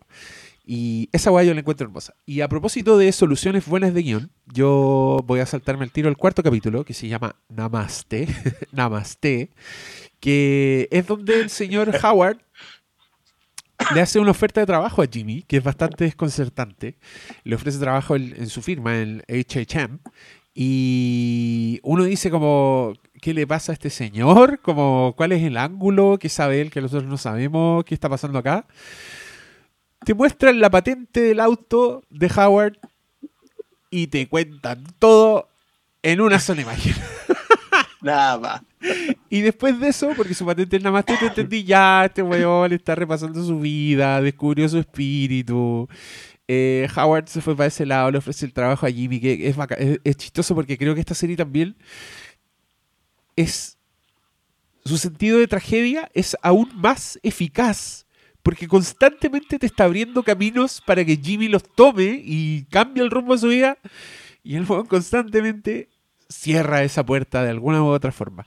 Eh, en este caso yo no, no- no- nunca esperé que él aceptara el trabajo de, de Howard, pero sí me sorprendió el, el hecho de que incluso Howard como, como abogado, si queréis, no, no como abogado, como, como empresario de las leyes, el weón es tan, es tan frío y es tan, bueno en su weá que es capaz de ofrecerle un trabajo a, a Jimmy McGill, que es un weón que el loco constantemente basurió, que vio sus talentos mermados así, donde su partner de toda la vida lo único que hizo fue aportillarle la carrera al otro weón. Ahora este loco llegó a un punto de su vida en que dijo, ¿sabéis qué?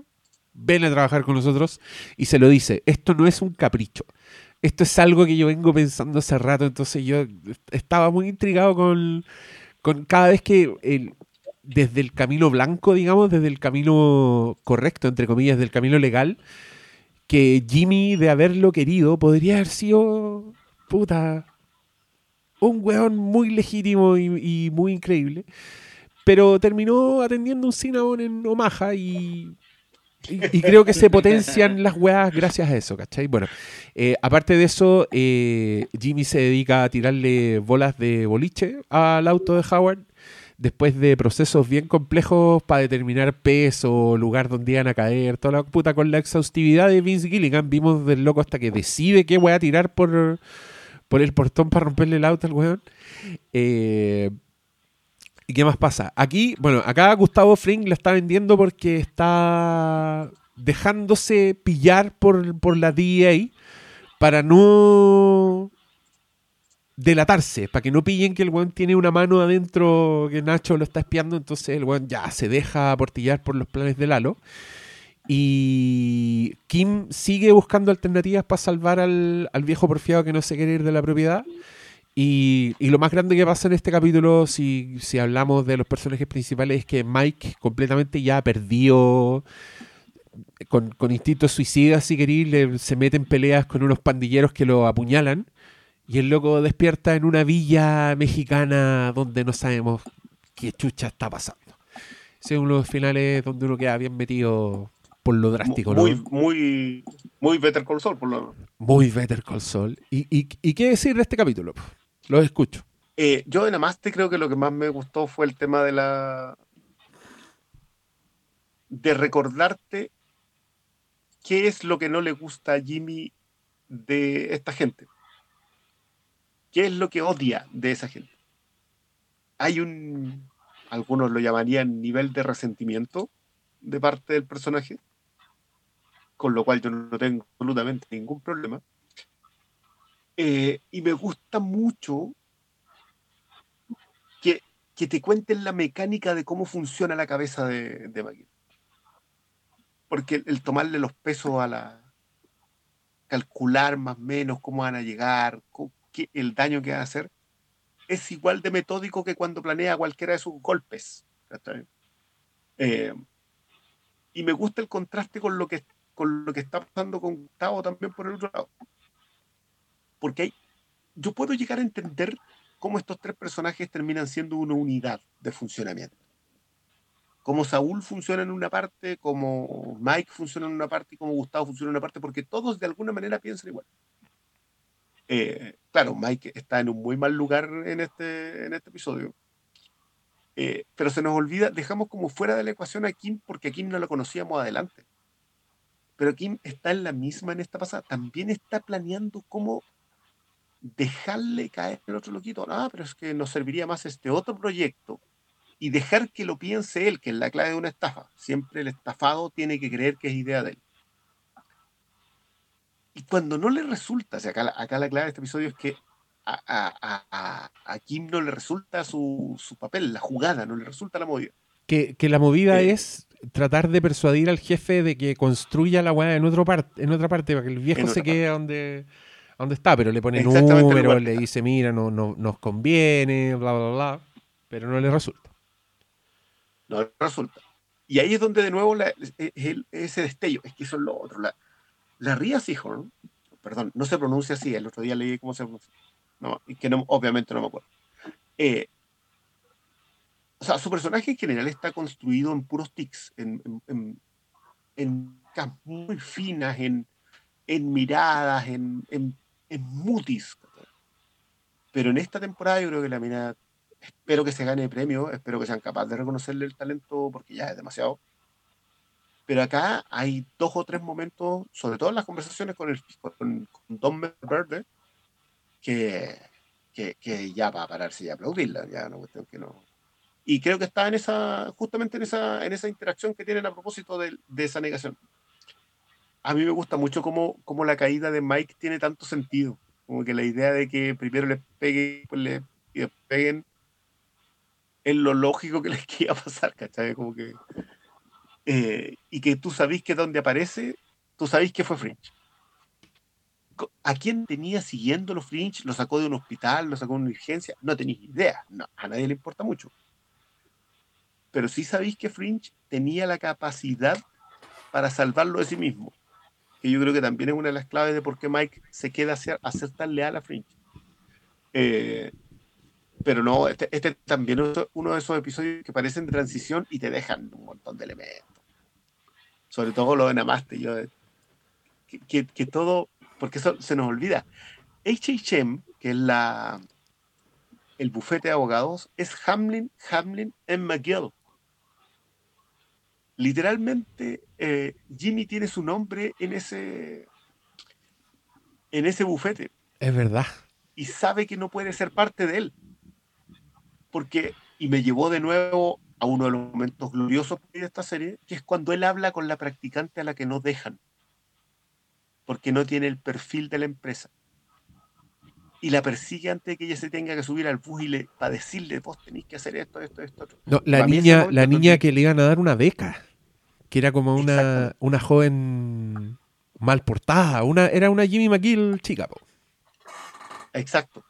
Y donde cuando él va y donde ella, yo para mí creo es la vez que he visto más abierto de corazón a Saúl Goodman. Es cuando donde yo vi más al personaje que terminamos por conocer, lo vi mejor definido y más expresivo.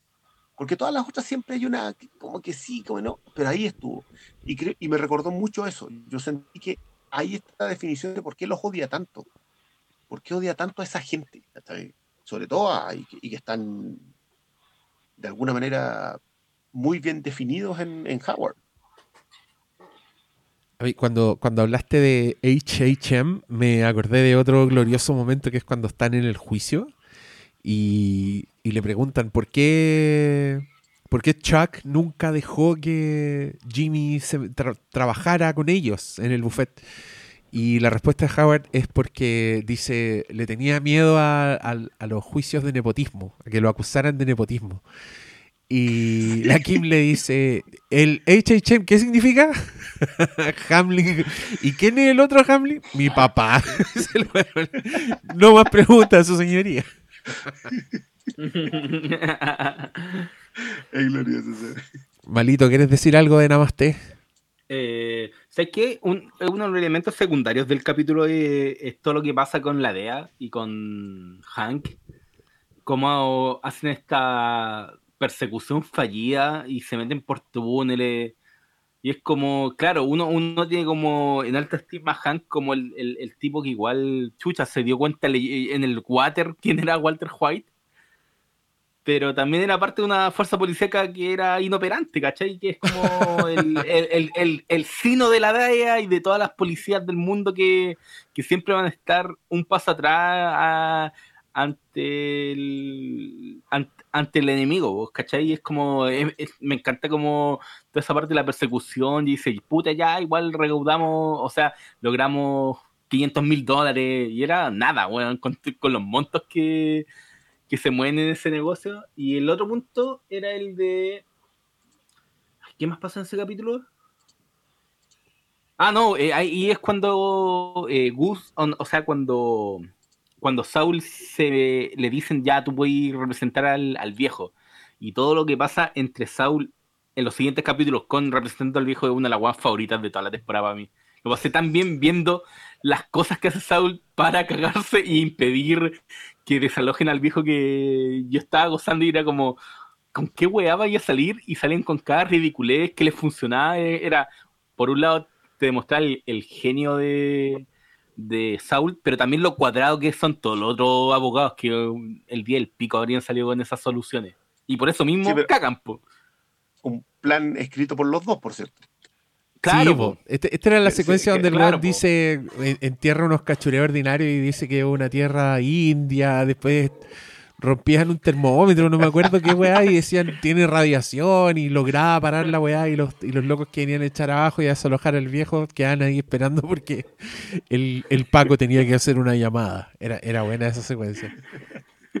No, güey, la, la, parte con, con, la cara de Dios, yo estaba cagado de la risa, no voy a creer la weá que estaba viendo. Oh, sí, esa, esa cuestión es memorable, Esa, esa es tan tan gringa. Local, es, tan, precisa la descripción de como, loco, si colocamos la cara de Dios aquí, va a llegar gente a hacer peregrinación. Dicho y hecho. Hermoso. Ya cabros, vamos con el capítulo 5, dedicado a Max. Así se llama este capítulo. Mike eh, despierta en esta, en esta villa mexicana y es tratada por el doctor Barry Goodman, que es un doctor eh, que ha aparecido antes, que apareció en Breaking Bad, que es el doctor como oficial de Gustavo Fring. Y es el que en, este, en, Better Call Saul ha hecho las weas como ir a ir a ver a Salamanca cuando estaba internado. Y él cura a Mike de su puñalada, así que fue seria y le dice, loco, vos relájate acá, eh, disfruta esta comida, nadie habla inglés, eres un nadie. Y Mike, súper intrigado, termina encontrando una fuente con un monumento con una plaquita.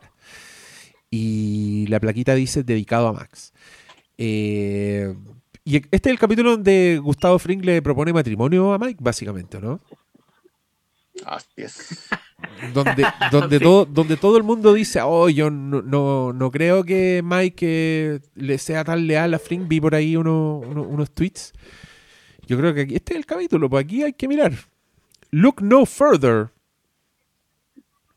Y mientras esto está pasando. El, punto eh, es que muchos dicen que es por qué. Claro. Pero. Y yo creo que está súper claro en realidad. Sí, pues. Y mientras tanto, eh, Jimmy está en completa confabulación con Kim buscando basura, buscando mugre para tirarle al jefe, buscando alguna weá por dónde atacarlo, llegando a contratar a, al, a un a un matón, no sé, ¿cómo, qué adjetivo le ponemos a ese señor, a un, a un colaborador de, de Jimmy? Que es un weón que básicamente. Sí, que es un weón que básicamente allana propiedades y se mete a la mala y hace weas muy legales. Y Kim ahí, ya, mándalo, mándalo. Ay, pero no, ya, bueno, ya, mándalo. Que es como la actitud Wexler de esta temporada. Y el capítulo termina con un momento en que la Kim, después de que le sacaron fotos, después de que dicen, no, este viejo está limpio, no tiene nada, Kim se pone a mirar las fotos de la casa del viejo y de repente dice, lo tengo. Y no sabemos de qué está pasando. Como siempre, cada vez que termina uno de estos capítulos, pero es camino para cosas muy buenas que vienen. Pero quiero escuchar opiniones de ustedes de este capítulo. Yo lo que decía a propósito de, lo de Mike, que, mucha gente confunde el tema de la, del, del, diálogo que tiene sobre la venganza a largo plazo, esta cocinada de venganza que está haciendo Fringe y que piensa que eso tiene que ver con lo que le pasa a, a Mike. Y yo creo que Mike se define muy bien, no me acuerdo en qué episodio antes, a propósito de por qué yo hago lo que hago. No sé si es en, acá o después. Pero dice, yo hago lo que hago para dejarle la vida hecha a alguien a quien le que todo, eh, básicamente. Eh, y por eso estoy dispuesto a hacer lo que sea para que eso quede solucionado, que es lo que trata de hacer y que se lo termina arruinando Walter White. Y por eso le jura lealtad a Fringe, porque entiende que Fringe también está dispuesto a hacer lo que sea con tal de cumplir un objetivo que él tiene súper claro que es tomar venganza. Fringe es lo que pretende hacer, venganza de los Salaman. Y le deja en claro de que eso es de largo plazo, que va, que cuesta mucho, etcétera, etcétera. Y por lo tanto, ahí es donde entiende, frente a esta propuesta de matrimonio, que el sí es la única respuesta que puede darle.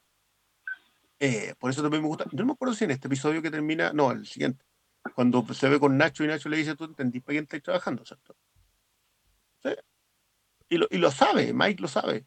Entonces, cuando, cuando la gente le extraña de por qué, después de estar tan enojado por lo que había tenido que hacer con el alemán, eh, lo que había tenido que estar dispuesto a hacer contra el alemán, eh, se le quite tan rápido la molestia y le jure lealtad absoluta a Finch, cuando para mí hace todo el sentido del mundo. ¿Qué estamos dispuestos a sacrificar para obtener el objetivo que tenemos hacia el final del camino? Y, y dedicado a Max, bueno, todos sabemos quién era Max. No es necesario que te lo digan tampoco. Lo cual vuelve a contribuir a- al profundo razonamiento de no podéis ver Better Call Saul sin haber visto Breaking Bad. Obvio. No, si se puede, no, se ve perdidos. perfecto. Estaréis perdido, onda. ¿Y quién es esa plaquita? No entendí nada, güey. ¿cómo que- Nada, no, no entendí nada a ningún nivel. Yo te juro que esa cuestión a mí se me escapa.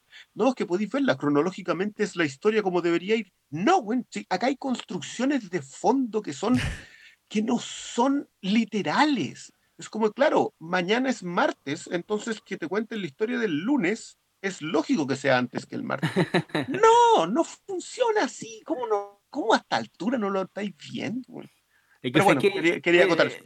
Es como la mochila que hablaba al principio de la, de la precuelitis, ¿cachai? Como creen que viendo después se puede llenar el vacío y es como, no, pues si la gracia es que tú mientras estáis viendo la experiencia ahora, veáis lo que fue el antes, pero también para la ahora, pues, ¿cachai? Que no, que esa es la gracia que esta es una precuela que funciona, pues. no es, no, no te están eh, tratando de contar una historia nueva o de engañarte o, o- o- o llevarte por el, por el lado mal entendido que el, el 90% de las precuelas hacen, que, que es como...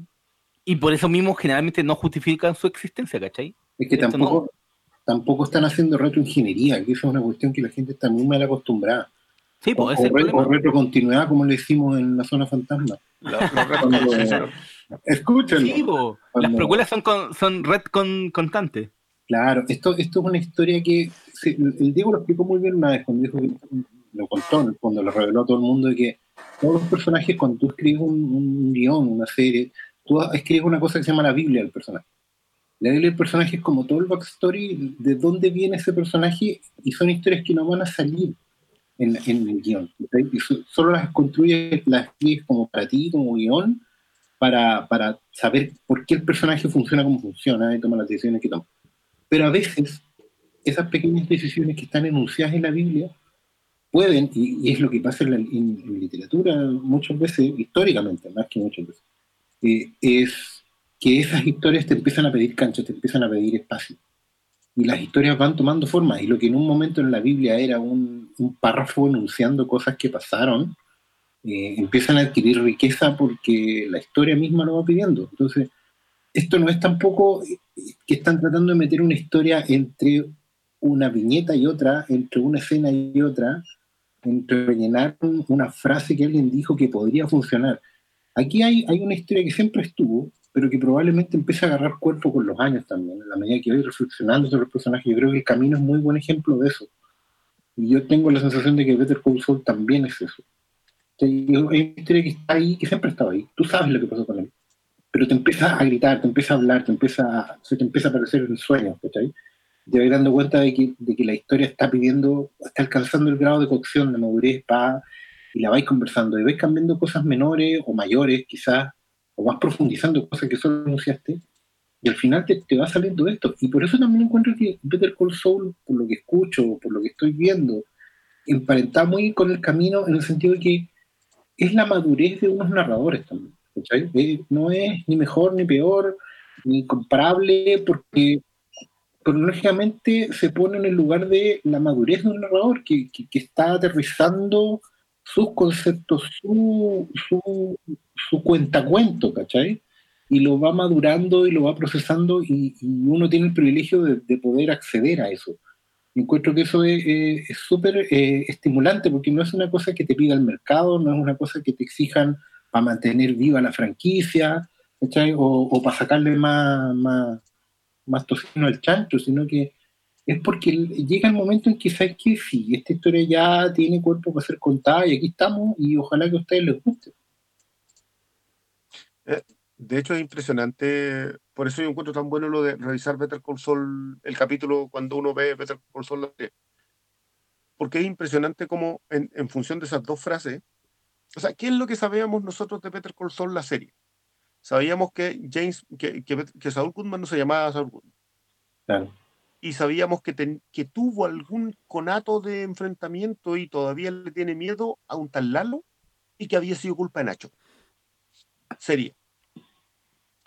¿Qué sabíamos de Mike? Sabíamos que había sido policía y que ya no era policía, eso es todo. Y que, y que se desvivía por su nieta. De Gustavo sabíamos muchas más cosas. Sabíamos que estaba enfrentado al cartel por una, por una, una reyerta en donde le habían matado a su amante. Eh, y no necesitáis saber mucho más tampoco. Ahí, ahí lo que podíais querer entender eran las mecánicas. Pero acá no te están contando las mecánicas. Acá te están contando qué es lo que lleva a los personajes a ser lo que son. Y por eso es tan rico cuando son otros personajes los que terminan haciendo esa definición. Chuck, Nacho, eh, Kim Butler.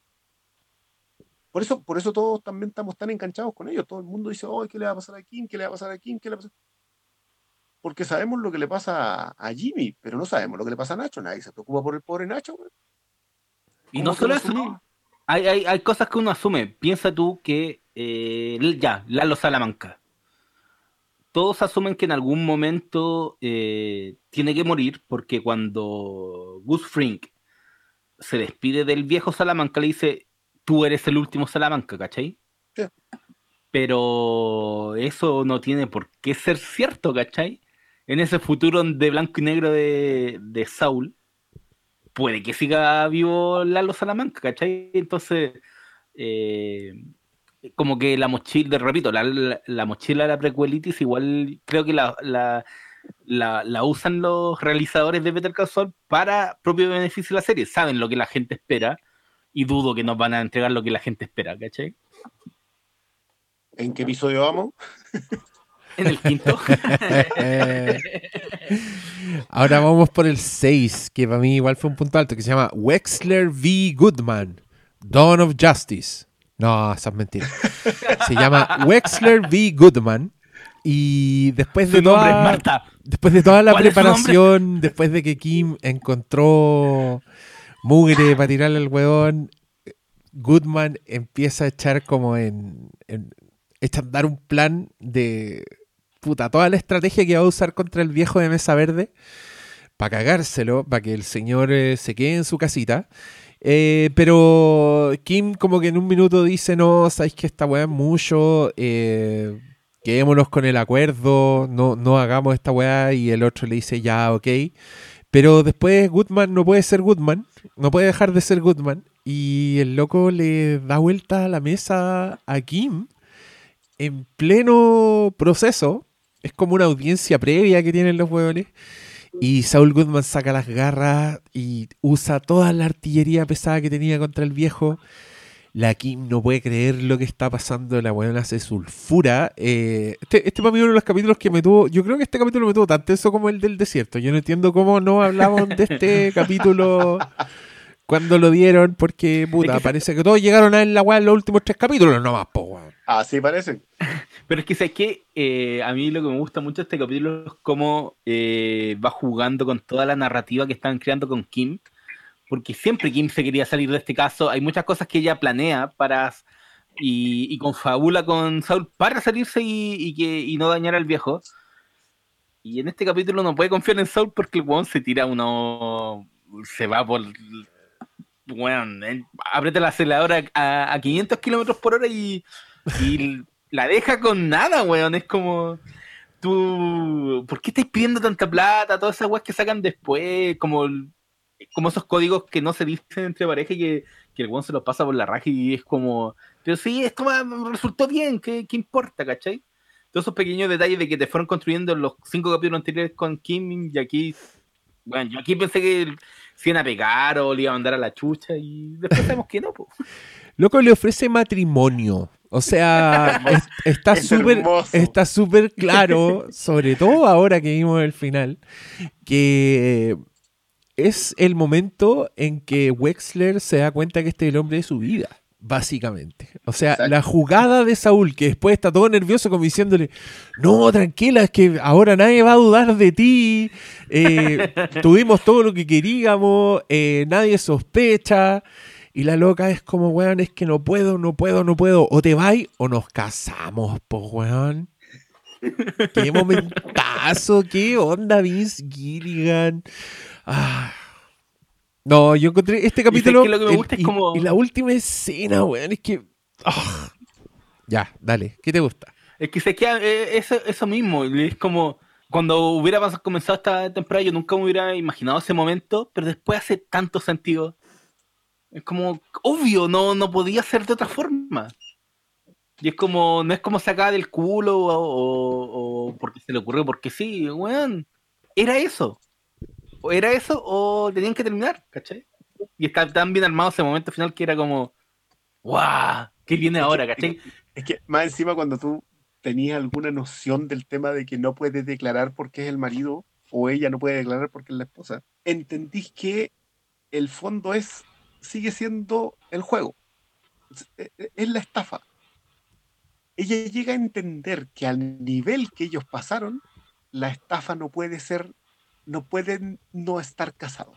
Sí, pues no pueden estar sea- comprometidos, pues. No pueden ser Claro. un, un- un factor de miedo o, o el, el, el, o de el compromiso que- directamente, po. claro. Y lo entiende y no ve otra salida y un estafador bueno sabe que cuando no hay otra salida tenéis que hacer exactamente eso. Y te juro que para mí el remate fue así como, o sea, creo que a todos nos dejó helado, yo creo que todos quedamos así como, ¿qué? Es que ese aquí para mí no fue Pero, como un. pero después del qué no fue fue un así como, qué. obvio. Sí, Obvio, po, es que para mí no fue como un. ¿Qué? Fue un guau.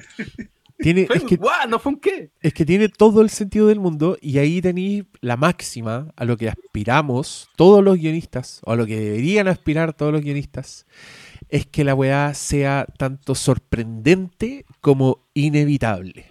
Y esta weá, el- el- la propuesta de matrimonio de Kim es el ejemplo perfecto, que más encima te lo enmascaran y lo transforman en algo muy romántico, porque el, el dato de ahora estamos casados, nuestras conversaciones son confidenciales, te lo dan después. ¿Cachai? Te, te- te- Sí, po. te tuvieron una semana completa con, con- con la weá ahí en vilo, como, pero ¿qué está pasando aquí? Hay algo que no estoy viendo. Y lo que no estás viendo es la naturaleza de los personajes que no te terminan de develar. Pero es tan, puta, comillas, romántico esa- ese, ese matrimonio, porque, justamente porque es lo contrario. Aquí también tenéis otro ejemplo del, de lo genio que son estos hueones. Porque hicieron justamente un matrimonio trámite, un matrimonio sin ninguna calidez, se transforma en una weá inexorablemente romántica. ¿Cachai? Eh, Y Lo- emotiva, emotiva. En la, en la súper mirada de Kim emotiva, cuando. po, weón. La Weón. mirada. Y justamente por. Gracias a amarrar a los personajes al trámite, ¿cachai? Al hacerlo tan frío, al no, no tienen anillos, ¿cachai? Eh, hagan la corta, juega haciendo carita. Hugh, el de testigo, pues, weón. Y Hugh, el así arreglado, como. Con- sacó su chaqueta con bling bling. ¿Se, se fijaron? Y el, el weón sacando fotos, el loco diciéndole, no tenía anillo. Oye, ya acabo de ver un loco que tiene un anillo bastante bueno. No, weón, cuando dicen, oye, ¿y, y a dónde van a ir? Yo tengo, tengo un conocido ahí en la frontera donde a pasar una horita, weón. No, y, y, y se- y- y como que te tiran pizcas de información como cuando le dice la loca, Jimmy, ¿tienes tú el, el informe de, los de las dos disoluciones previas? Y uno como, oh, chucha, es cierto. Estuvo casado dos veces. Casado ¿Qué dos pasó, veces. weón? Yo, yo ahí, yo lo primero que dije fue, ya, pero weón, me vaya a hacer una serie sobre eso, fue. Los dos matrimonios de Jimmy McGill. Y, Claro. y vamos. Donde ahí ya que tiene que ser el- un pendejo de Stranger Things como, el, como Jimmy McGill. Porque si se. O también podemos seguir el patrón y ya irnos a la mierda. Como que en todas las precuelas de Vince Gilligan, los cuales están más viejos, están más gordos. como que el único que no está más gordo es el weón. Sí. ¿Se sí, fijaron? Sí, como que igual loco tiene man- mantuvo su peso. Ese weón es el único disciplinado de todo. Todos los demás se fueron a la mierda. Bueno, también pasa con la, con la aparición de Hank.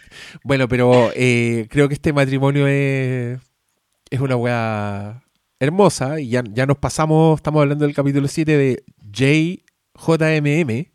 Así se llama este capítulo. Las iniciales de Jimmy McGill, Aquí- que están grabadas en su maletín, que aún usa. No, que es inevitable hablar lo siguiente, es que el- el- los dos están tan conectados y, y yo creo que uno de los puntos altos, el final de ese capítulo y el comienzo del otro cuando están casándose y la emoción de Kim a mí realmente me tocó porque lo sentí tan verdadero y es como de repente uno está viendo serie y, y que se den momentos verdaderos.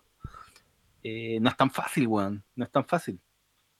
Es súper y- auténtico, es cierto. Y- y- y- inclusive como en las grandes series como que tú decís, oye, Juan, sí, y, y estuve, me emocionó porque no sé si era el, el porque el contexto era como súper frío, Juan, ya este es el trámite, estamos haciendo esta weá así como, porque hay que hacerlo, pero pero también entendís que Saul es la muerte de la vida y Kim y viceversa y, y va todo en- encadenado, weón. eh, no, yo ahí, yo, weón, para mí todos los capítulos como eh, agacharse y hacer la reverencia así, no somos dignos de ti, de así como No, pero, pero, hacer el pero meme, no, weón, eso. Goodman vs. Wedler, para mí, tiene, tiene así elementos.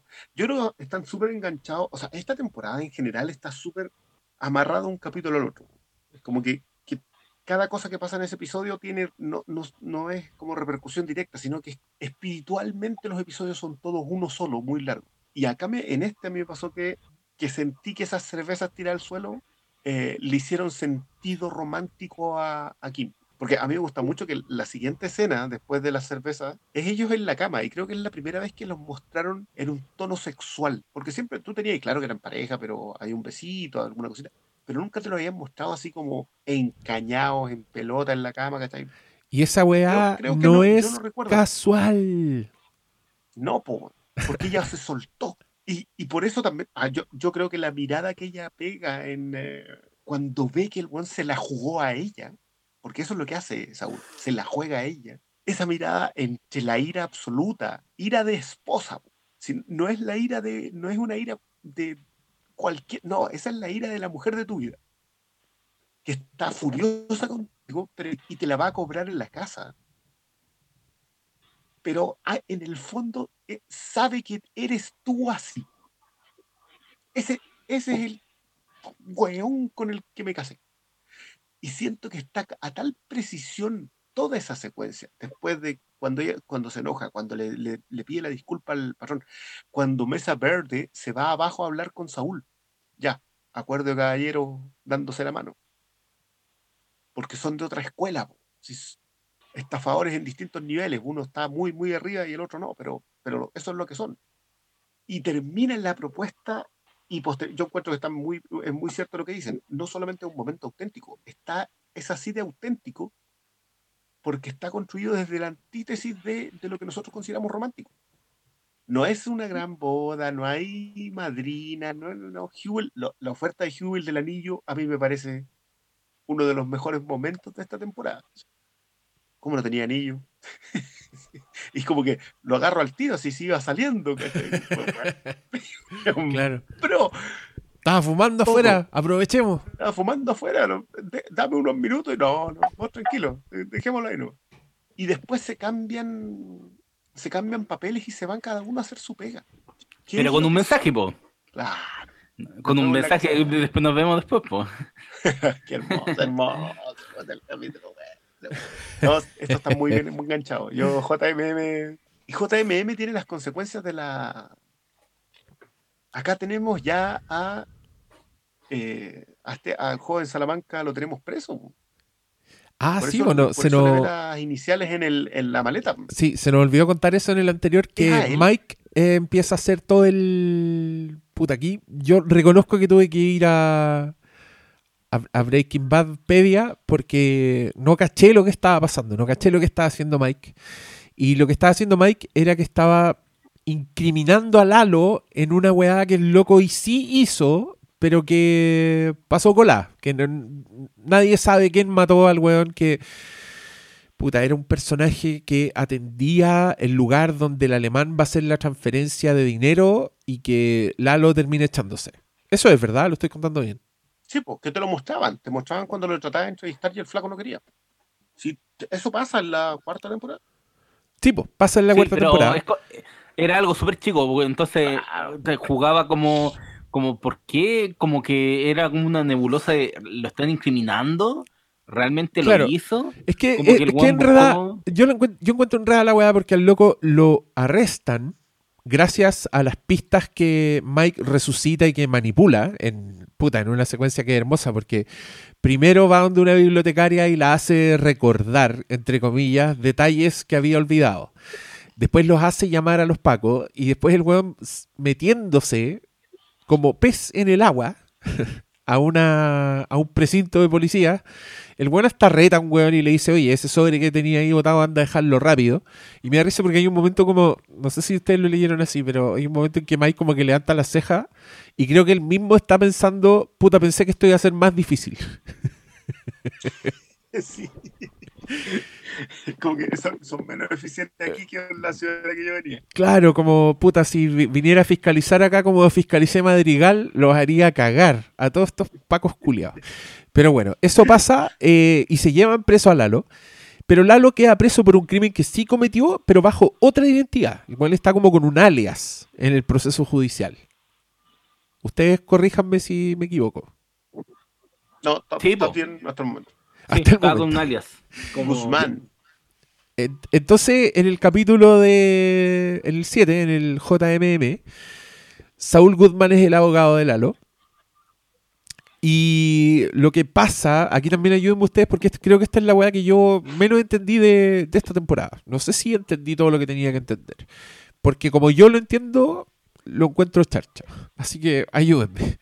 Se llevan preso a Lalo, que es lo que querían Mike y Gustavo Fring. Pero una vez que está preso, el buen preso sigue haciendo las mismas weas y se pone hasta más agresivo y manda, manda a quemar un, pollo de hermano. Entonces después Gustavo Fring con Mike dan vuelta a la estrategia y lo quieren sacar de la cárcel. ¿Eso es lo que pasa? Claro, uno es eso, y dos, que, la, que el problema de este loco es que igual se le revienta la tapadera a Gustavo. Es un riesgo de que, de que tener un Salamanca preso, porque no va a aguantar tanto la identidad. La identidad, se- por- de hecho, Saúl se lo pregunta en un momento. como Dice, oye, la Pablo Guzmán, o no me acuerdo cómo se llama, ¿aguanta? Y Luego le dice, sí, no, vos no te preocupes. Pero Gustavo sabe que no, sabe que esa cuestión puede caer y si cae van a destaparle la operación a él. Ya, pero igual lo meten preso. cachan- O sea, Sí, igual, claro. igual activan el plan para meterlo preso. Exactamente, por eso lo hace Mike. Que era porque andaba, se, se andaba molestando mucho ya. Y lo- Sí, viste, no, es que esa- esa es la weá, yo no- más ahí que no- nada era, No, lo, no logro entender bien el plan, weón. Te soy muy honesto. era para poder, era poder sacarlo de encima del laboratorio. Porque lo que estaba averiguando Lalo era qué diablos estaban construyendo. Y ahí es donde, ahí es donde empieza a frenar. Porque el laboratorio para Gustavo es la independencia de estos otros locos. Sí, eh, que, que eso después lo entendemos en Breaking Bad, pero el laboratorio no era solamente para poder procesar la droga y sacarla mejor, era para no tener que andar traficando droga con el cartel. Sí, po, está, sí, sí, está el, el factor del cartel el, eh, eh, entre que Gus tiene que pasar piola con lo que está haciendo con Lalo, pero al mismo tiempo tiene que protegerse que el cartel no se dé cuenta de los chanchullos que está haciendo. Entonces, cuando el Juan lo atrapan, después pone mu- muy, en riesgo quedar en evidencia frente al cartel que él está detrás de todo, ¿cachai? Y por eso empiezan a revertir todo el, todo el plan. Claro, hasta el momento, es que esto también es una cuestión que te han contado de fondo y co- como que uno asume porque es como lo que pasa. Hasta este momento, Gustavo Fringe trafica para el cartel. En Breaking Bad, él fabrica droga y no depende del cartel. Y ahí es donde se quiebra la relación con el cartel y eventualmente se tiene que ir a encontrar con Steven Power y pasa lo que pasa. Claro, pues, es que Y después pasa lo que pasa. en- después pasa lo que pasa, que igual en, en Es que por Breaking si Bad- alguien no ha visto, no ha visto Breaking Bad y estaba escuchando este podcast para ver Better Call Saul. Pero en Breaking Bad era como, claro, él tenía, era independiente en términos de manufactura de esta nueva droga, pero... Pero seguía pagando tributo. Sí, pues tenían, tenían el tributo al, a, a- a los jefes y, a- y al weón de cara cortada y todo. Todos esos weones. Al cuñado de cara cortada. al cuñado de cara cortada, pues. Que igual, sé que una de las cosas que, que siempre me fijo es cómo hablan español, como es como un gringo español y, y siempre era como mi, mi gran pero comprarle a Gus como latino, pero hay eh, como que hay algunos de los del cartel que sí hablan como es- español latino, ¿cachai? Que no es el caso del cuñado de cara cortada. No. Se le nota mucho que habla como... que- que- Pero tiene unas tallas con Nacho muy buenas. Pero bueno, ya llegaremos a ese episodio. Sí, sí, no es problema yo, es de, es de como, no tampoco es de casting, pero es como, son detalles que uno no cacha nomás. po. Porque, claro, porque uno, digo, Sí, no, po, porque, porque está- estamos porque- acá. po. Sí, po, porque estamos acá, po, no allá. Ya, pero la cosa es que en este capítulo Lalo eh, manda a quemar un pollo hermano mientras Mike ya está tratando de revertir esta cuestión y dándole pistas a Saúl para que lo saque y lo sacan con una fianza de 7 millones de dólares. Eh, entre medio viene esta escena donde nos enteramos un poco del teje-maneje de Gustavo Fring, que a mí me da mucha risa porque encuentro que le va tan bien con, con los pollos hermanos. Como que perfectamente podría Que- ser de esa weá en su vida. Sí, bueno, al loco lo aplaudo, tener respetado en su comunidad, le va a la raja, la gente, los clientes están felices por lo que se ve. Y acá él, él está teniendo como una reunión de dueños de, resto- de restaurantes Oh, con Madrigal. Y ahí donde aparecía tu chiste que celebraste tanto del, del Maravilloso. El Luftwaffe. Me, me mandé a hacer una polera de Luftwaffe. No, puta el weón. Sí, Excelente. por supuesto. weón. Es que. Hay- En ese punto también estaba el, el- el problema de que tenía Gustavo, que por otro lado tenía los buenos de Madrigal que temían que en ser descubiertos, es como teje manejen todo el negocio de la droga y por eso era estaba como que el peligro que representaba el, eh, Lalo para que manchara Eh, a sí, los po. buenos de. Que- Sí, que pero es cuando que. sale una, una nueva referencia a Chile. ¿Cuándo? Claro, porque cuando Ah, hablan de sí, la po. ¿Te, experiencia de te acuerdas? Es que cuando él está hablando con el jefe de Madrigal le dice, tenemos que aguantar un poco, acuérdate tú y yo en Santiago. ¡Ah, concha tu madre! Contra la pared. ¿Qué es lo Y uno, que hicimos? y uno se emociona porque, puta, si hay alguien que representa todas las características del chileno, ese es Gustavo Fring, po, weón. Oh, y el Negro y emprendedor. Puta, y con una frialdad y una, disciplina, weón. Oye, ese creo que es de unos capítulos más atrás, pero cuando weón está, está tenso porque está esperando el resultado de la operación de la DEA y tiene al pobre Perkin ahí en Ah, Pollo Hermano lavándole oh. la freidora y ¡oh! Yo temí tanto por ese weón. loco. Es que, ¿sabes qué? Esa weá de la freidora y cómo responde Gus eh, te define también a, a lo, a lo que es Fring, weón. Es como. Era un pobre pollo, er- literalmente era un pobre pollo y lo, lo tiene hueveando ahí como. Esta weón está limpia y es como, puta weón. No, es que es como- heavy. a mí me gusta mucho porque te das cuenta de que al loco en el mundo de los de pollos hermanos, el weón es tan respetado y temido como en el otro, ¿cachai? O sea, que tu jefe sea Gustavo Fring con su Sí, versión versión civil y que o el sea, loco algo se queda y que el loco pega, y po, que el loco weón, solo te pregunte extra. y que el loco solo te pregunte esto es aceptable para ti y que con esa weá onda cagó tu noche a mí me habla mucho de cómo se mueve ese personaje, ¿cachai? De cómo lo percibe el resto, de que el, la weá en verdad no es una doble identidad, el weón está ahí nomás, tiene un negocio piola nomás, pero es el mismo weón, básicamente. Y, y que se un ensucia tanto las manos. Paga impuestos, el otro no. Claro. Pero le da la raja en todas las weas y ¡oh! qué, qué personaje más fascinante! ¡Qué buen homenaje al chileno de parte de Vince Gilligan! Muchas gracias. Por fin nos retratan tal como somos. Bueno, la weá es que a Saúl le va No. bien y le ponen una fianza de 7 millones de dólares al otro weón.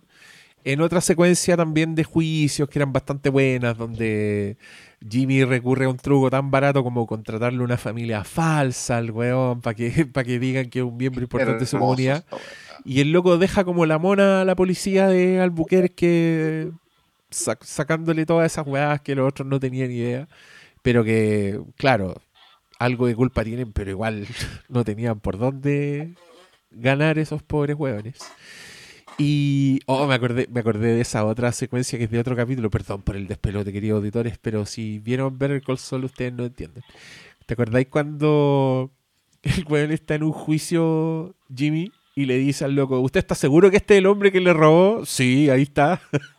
Oh, ¿Se sí. acuerda? ¿Se acuerda? Oh, gran momento, weón. Ay, Qué gran momento. Y después el weón no es, porque el otro está sentado allá atrás. El weón y deja Weón, la y lo mejor es la reacción de la jueza, weón. La reacción de la jueza es como que conche tu madre, weón. Weón, yo, yo no- no quiero escupir al cielo, pero si algún día llego a mandarme una cagada, quiero que Saúl sea mi abogado, weón. Loco, ¿quién te, quién te defiende mejor? Imagínate, weón, dejó al viejo como el pico. Bueno, fue un gran momento. Y ahora estaba trabajando con los, con los mafiosos. ¿Algo más que decir de este capítulo? Nos vamos a. Pac-Man. No, vámonos, vámonos al, al aplaudido. Ya, el aplaudido Batman. Este, yo acá puse en mis apuntes la odisea de Jimmy. Parte con nuestros queridos Power Peralta, con los gemelos Terminator, yendo a buscarlo el, el dinero. Gemelos weón. Terminator. Los 7 millones de dólares para sacar a Lalo, que está con otro nombre. Yo insisto, esa weá no tengo. Esta weá no la entiendo, weón. No entiendo para qué chucha lo metieron preso si lo sacaron tan rápido. No entiendo qué, qué weá le solucionó tenerlo preso cinco días. No, no sé cuánto tiempo está. Pero no, no lograron transmitirme esa, esa weá. Eh, bueno, en fin. eh, Jimmy tiene que ir a buscar plata. Le cobró 100 mil dólares al weón por hacerlo. El otro weón aceptó porque Jimmy jugó muy bien sus cartas nunca dejando de ser Jimmy. Eh, los, va a quedar en, en que se va a juntar con los Power Peralta y solo tiene que volverse con el dinero. Pero cuando estos güeyes están buscando la plata, vemos que uno de los que están ahí en el. En el no sé qué weá es. un- un- una sucursal de, la- de las empresas Salamanca. Hay uno que saca un teléfono y dice: Te tengo un dato. Y uno dice: Oh my god. Porque claro, pues después Jimmy va a buscar la plata, se encuentra con los... Muy, muy gracioso el encuentro porque Jimmy está todo nervioso, trata de hablarle en español, pero los otros güeyes son unos cyborgs del futuro, entonces da lo mismo. Le dejan la plata, se van sin decirle nada y Jimmy McGill queda ahí con su plata y se está volviendo lo mejor y lo interceptan unos güeyes con metralletas. Este es el capítulo, el capítulo de acción, digámoslo, el capítulo Michael Mann de la weá, el capítulo de las balaceras, que a mí yo creo que por eso llamó tanto la atención, ¿o no? Porque porque puta adrenalina habíamos Sí. tenido suficiente, pues weón, ¿qué está pasando? Yo creo que también es como la, la tensión de la travesía de ver estos buenos caminando por el desierto. Como que yo lo hablamos, eh, lo hablaba con el Brené, era como uno sabe lo que, que no están corriendo peligro, pero la serie igual se le ingenia para transmitirte que, que no, que, que igual es- están en riesgo, ¿cachai? Uno sabe que no van a morir en, en el desierto, uno sabe lo que pasa después en Breaking Bad, pero está tan bien construido todo que, que uno de los momentos más tensionantes, yo creo, de la historia de la serie es todo lo que pasa ahí, desde, desde que tienen que tomar pichí, o, o todo lo que pasa en, con este loco que se les escapó y se le, lo anda buscando y ellos tienen que andar lejos de la carretera. Yo creo que todos esos factores son los que hacen que quizá también es, un, es, un, es un episodio en donde los locos, yo creo, que dijeron ya, bueno, si nos vamos a gastar las lucas, que sea este el, eh, este el episodio, ¿cachai? Aquí gastémonos todos los exteriores y todos los balazos y la pirotecnia. Sí, pues no, la construcción de la weá es hermosa desde el, desde el intercambio de dinero hasta el asalto, donde lo estábamos resumiendo así no lo contamos, pero están todos, Jimmy está a punto de, de cabecear una bala cuando empiezan a matar a los malos de manera remota y uno no sabe qué chucha, pero es como un loco que está de francotirador y tú decís quién es, quién es, quién es. Y puta, esta tita Mike, que le ha estado cuidando la espalda a Jimmy hasta ese momento, y que es, puta, siéndote muy honesto, Pablo Quinteros, yo estaba cagado miedo en esa escena. Nunca se me ocurrió, nunca llegó a mi cabeza, oye, da lo mismo si están en Breaking Bad, no les pasa nada. Se me olvidó, weón. Yo estaba ahí como, chucha madre, weón. Sí, ¿Cómo pues, va a salir pero de eso esta? es lo que yo hablaba, porque igual se le ingenian para que para que sea muy tensionante todo eso, pues weón. Y el, y, y- y el otro weón. ¡Ay! es que está seco. Bueno, la cosa es que está todo esto muy bien armado, es muy cinematográfico. Este capítulo es como wow. Y le vuela la raja al González Iñarrito cuando hizo la misma weá con la nana en el desierto con los cabros chicos, ¿te acordáis? Esa weá, una mierda al lado de esto. Increíble. Jimmy McGill con Mike Emertrout en el desierto. pff, no- esa no te la hace nadie. No necesitaron osos digitales ni una weá para que veáis lo que hace la gente buena de Alejandro Iñarrito. Eh, está en todo el capítulo. Y yo también creo que gran parte de esta tensión es porque Kim está esperando al weón del Jimmy. Sabe que el weón va a ir a buscar plata de los mafiosos porque le contó.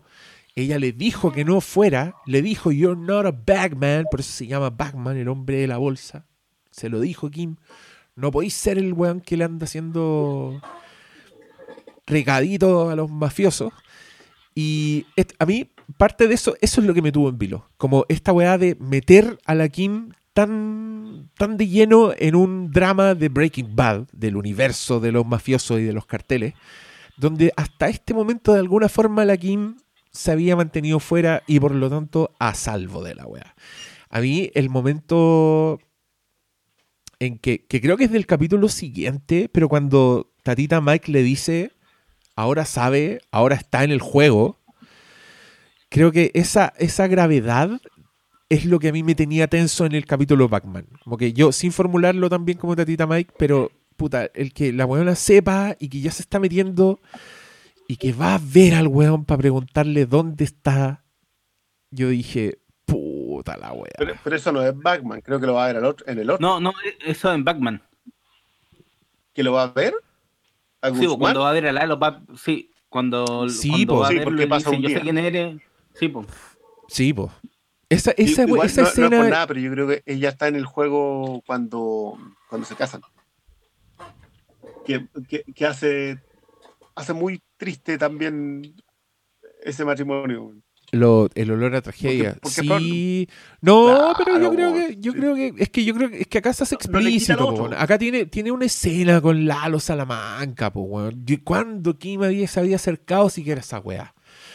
Y acá ocurre ante tus ojos. Ese, puta, a, mí, Eh, eh, a- a mí ese momento me dolió, weón. Yo, te, yo temí porque como dije, puta, este weón es súper ofensivo, que le va a decir algo ofensivo a Kim. No, weón. Es- esas eran mis preocupaciones. Imagínate.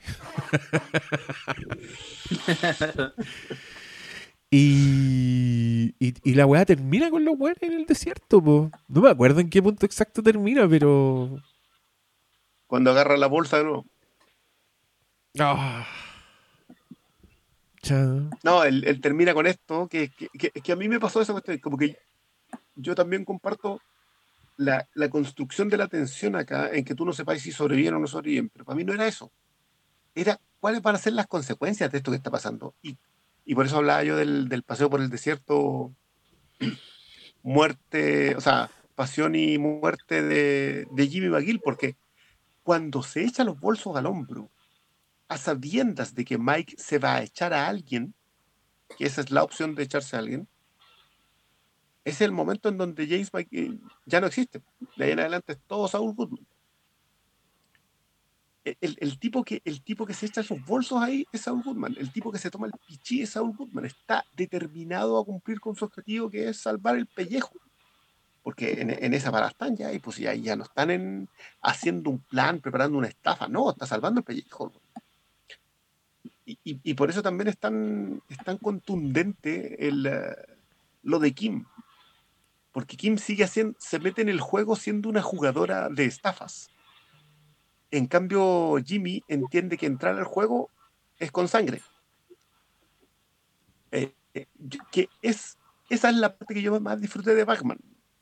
Sé quién es Mike. Acá que- creo que en esta parte, no, no, no recordaba si era con Nacho o con Saúl a quien le decía lo de que seguir adelante porque esto es lo que hacemos nomás. Esto es lo que soy, yo no, no soy otra cosa.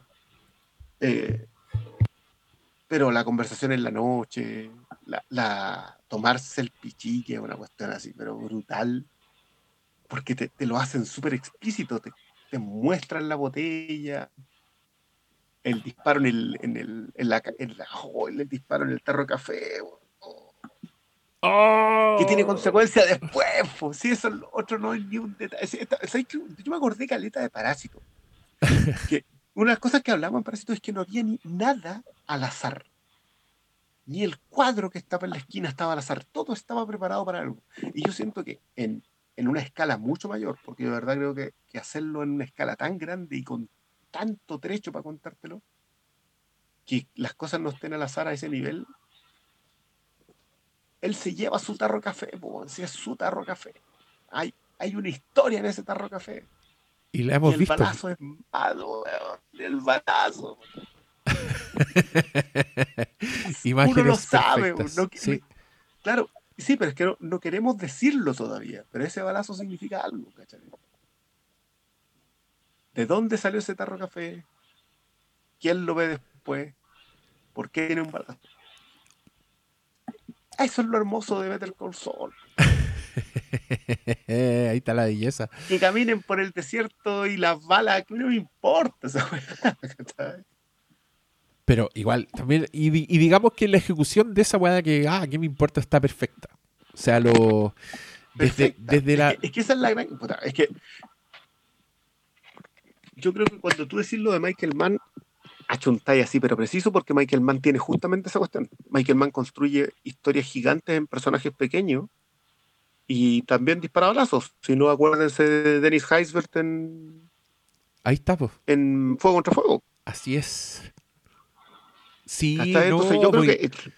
se nota la weá desde la elección de los lentes, locos, para mostrarte la distancia del desierto con esas camionetas, la geografía de la weá, eh, los momentos de pausa. Loco, ¿cómo te quedó el ojo con esa escena de las estrellas en que Mike saca sus frazadas térmicas y de pronto Jimmy está inserto en su vida con Chuck en un segundo, solo porque el weón se envolvió en una weá plateada. Y tú sabes todo lo que está- le está pasando a ese weón en ese instante. Yo, Sí, weón, yo ese momento lo encontré. Oh, concha tu madre, genio culiao. Pero. Pero bueno, y aparte, balazos y sangre. Y, y- y el momento en que este weón también se Yapa. se envuelve en la frazada plateada para decir: eh, Ya, po, prepárate. Soy carnada. Otro momentazo culiado de este capítulo. Ah, ya, si es buena la weá, sí, ya, está bien, es bueno. No, sí, extraordinario. Ya, y vámonos al 9, loco, si llevamos dos horas y media. Bad Choice Road. Ah, nada. ¿Qué me decís de Bad Quizás el Choice mejor Road? episodio de esta temporada. A ver. Es mi favorito y, y el que tiene el- los últimos 10 minutos de puta madre que yo estaba ahí. Yo creo que si me detectan alguna enfermedad, es culpa esos 10 últimos minutos. Weón. Puta la weá. estaban- Otra, otra causa culiada más para el virus de mierda, weón. No se puede hacer nada. Ve a ver el consol con mascarilla.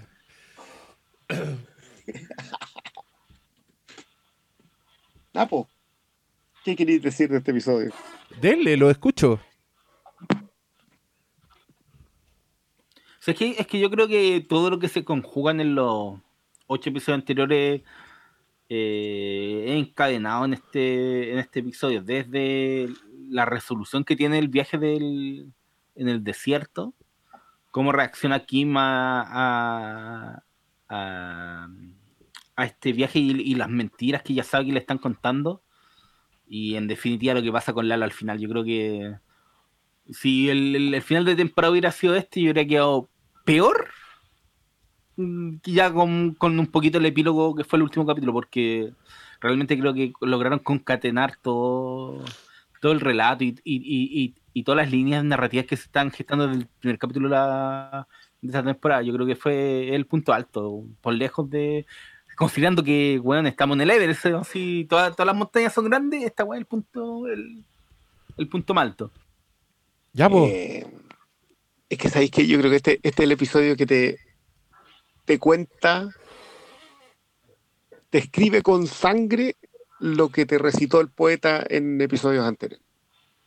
Y te lo escribe con sangre porque no tení, tú acá ya sabéis que, tal como en Batman, la tensión está construida porque tú crees, sabes que no vas a perder a esos personajes, pero está tan bien contado que crees que puede pasar, o sientes que puede pasar.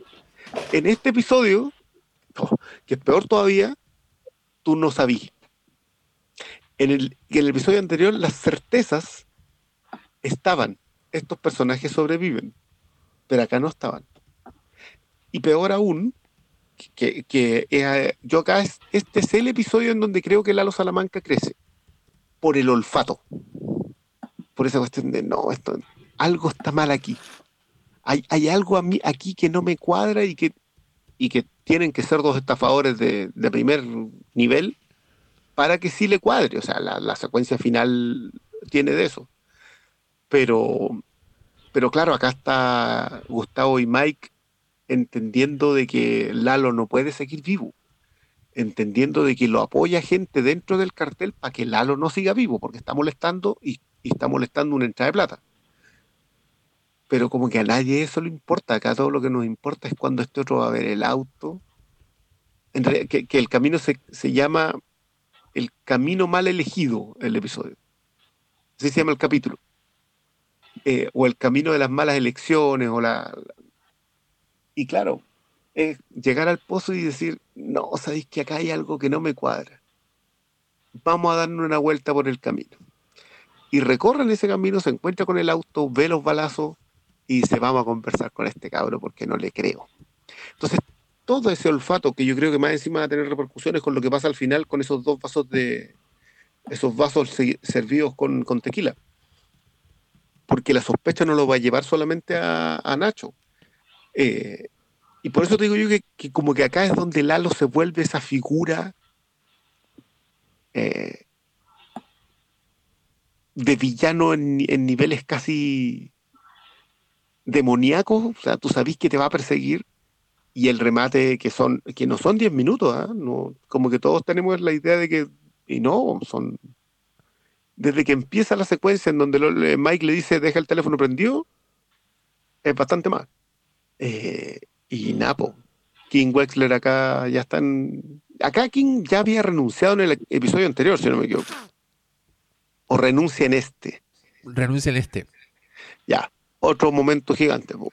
Sí. Acá es donde ella ya cruzó su propia línea porque entendió que, que gente como Salamanca le puede permitir a ella enfrentar a otra gente, a quien sí considera más villano. El punto es que empieza a jugar con fuego también en la cruzada de la línea, porque Salamanca no es cualquier cosa.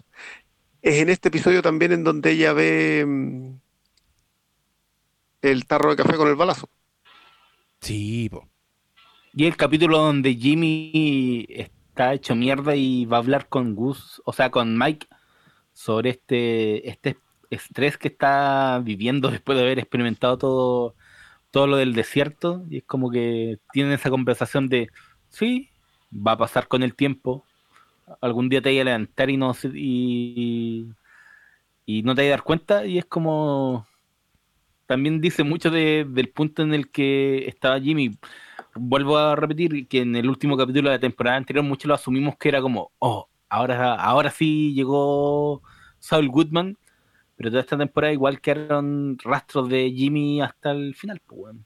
Yo, yo no sé si rastros de Jimmy, yo de verdad creo que No, pero yo creo que sí en, en términos de su relación con Kim y cuando está preocupado de, de lo que puede pasarle por todas las decisiones que él tomó, ¿cachai? Como creo que en, este, en, en Breaking Bad lo vimos siempre tan desvergonzado Es que, es que en Breaking Bad siempre fue Saul Goodman. po. Sí, po, en, en- acá todavía es Slippery Jimmy. Si es el. Es, que eso también son las otras cuestiones. Acá no es que sean personalidades distintas. No, estamos hablando de un tipo que tenía desorden de personalidad múltiple. Estamos hablando de un personaje que se cambia el nombre simplemente porque le conviene. Ese fue siempre Jimmy McGill. Era capaz de hacer de lo que fuera porque le convenía. Y nosotros de alguna manera nos engañamos cuando. Eso también es brillante en el último episodio cuando hablamos de la. ¿Se acuerdan de las viejitas? Al que él no les quería hacer daño y entendía que, que le había hecho daño a una para que le funcionara el negocio. Claro. Y Sí, finalmente se, sac- se sacrifica. No era tal el sacrificio. Porque igual el que cortaba las lucas era él. Entonces, oh, empezáis a entender que el personaje que he venido siguiendo siempre ha sido este tipo. Eh, y yo creo que este, este episodio es donde mejor te lo revela, por mucho que a él le dé miedo, lo que siempre busca es salvar el pellejo. Y puta, No, este, este, este, este es capitulazo, capitulazo, capitulazo. No sé si cómo va, a ser de los mejores de, pero creo que es el, el- el episodio mejor construido de la temporada porque también tiene ocho anteriores que son brillantes. po. Si to- todo fue, fue para llegar a esto, lo- están, están encadenaditos, así cada uno un eslabón y este es el eslabón que, con el que te llega el, el, el chachazo en la.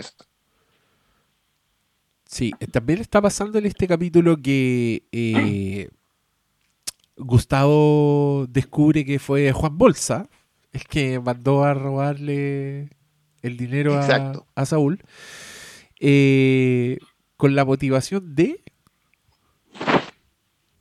Sacar a Lalo de la ecuación. que se quedara en la cárcel Lalo. No, no, no. que- lo que- claro. Lo que pasa es que Lalo es una bala loca en el, en el sistema. A ellos, Gustavo los alimenta muy bien de plata. Son muy buenas las lucas. Y no es tanto el atao. Lalo es más de la vieja escuela en que el cartel se impone.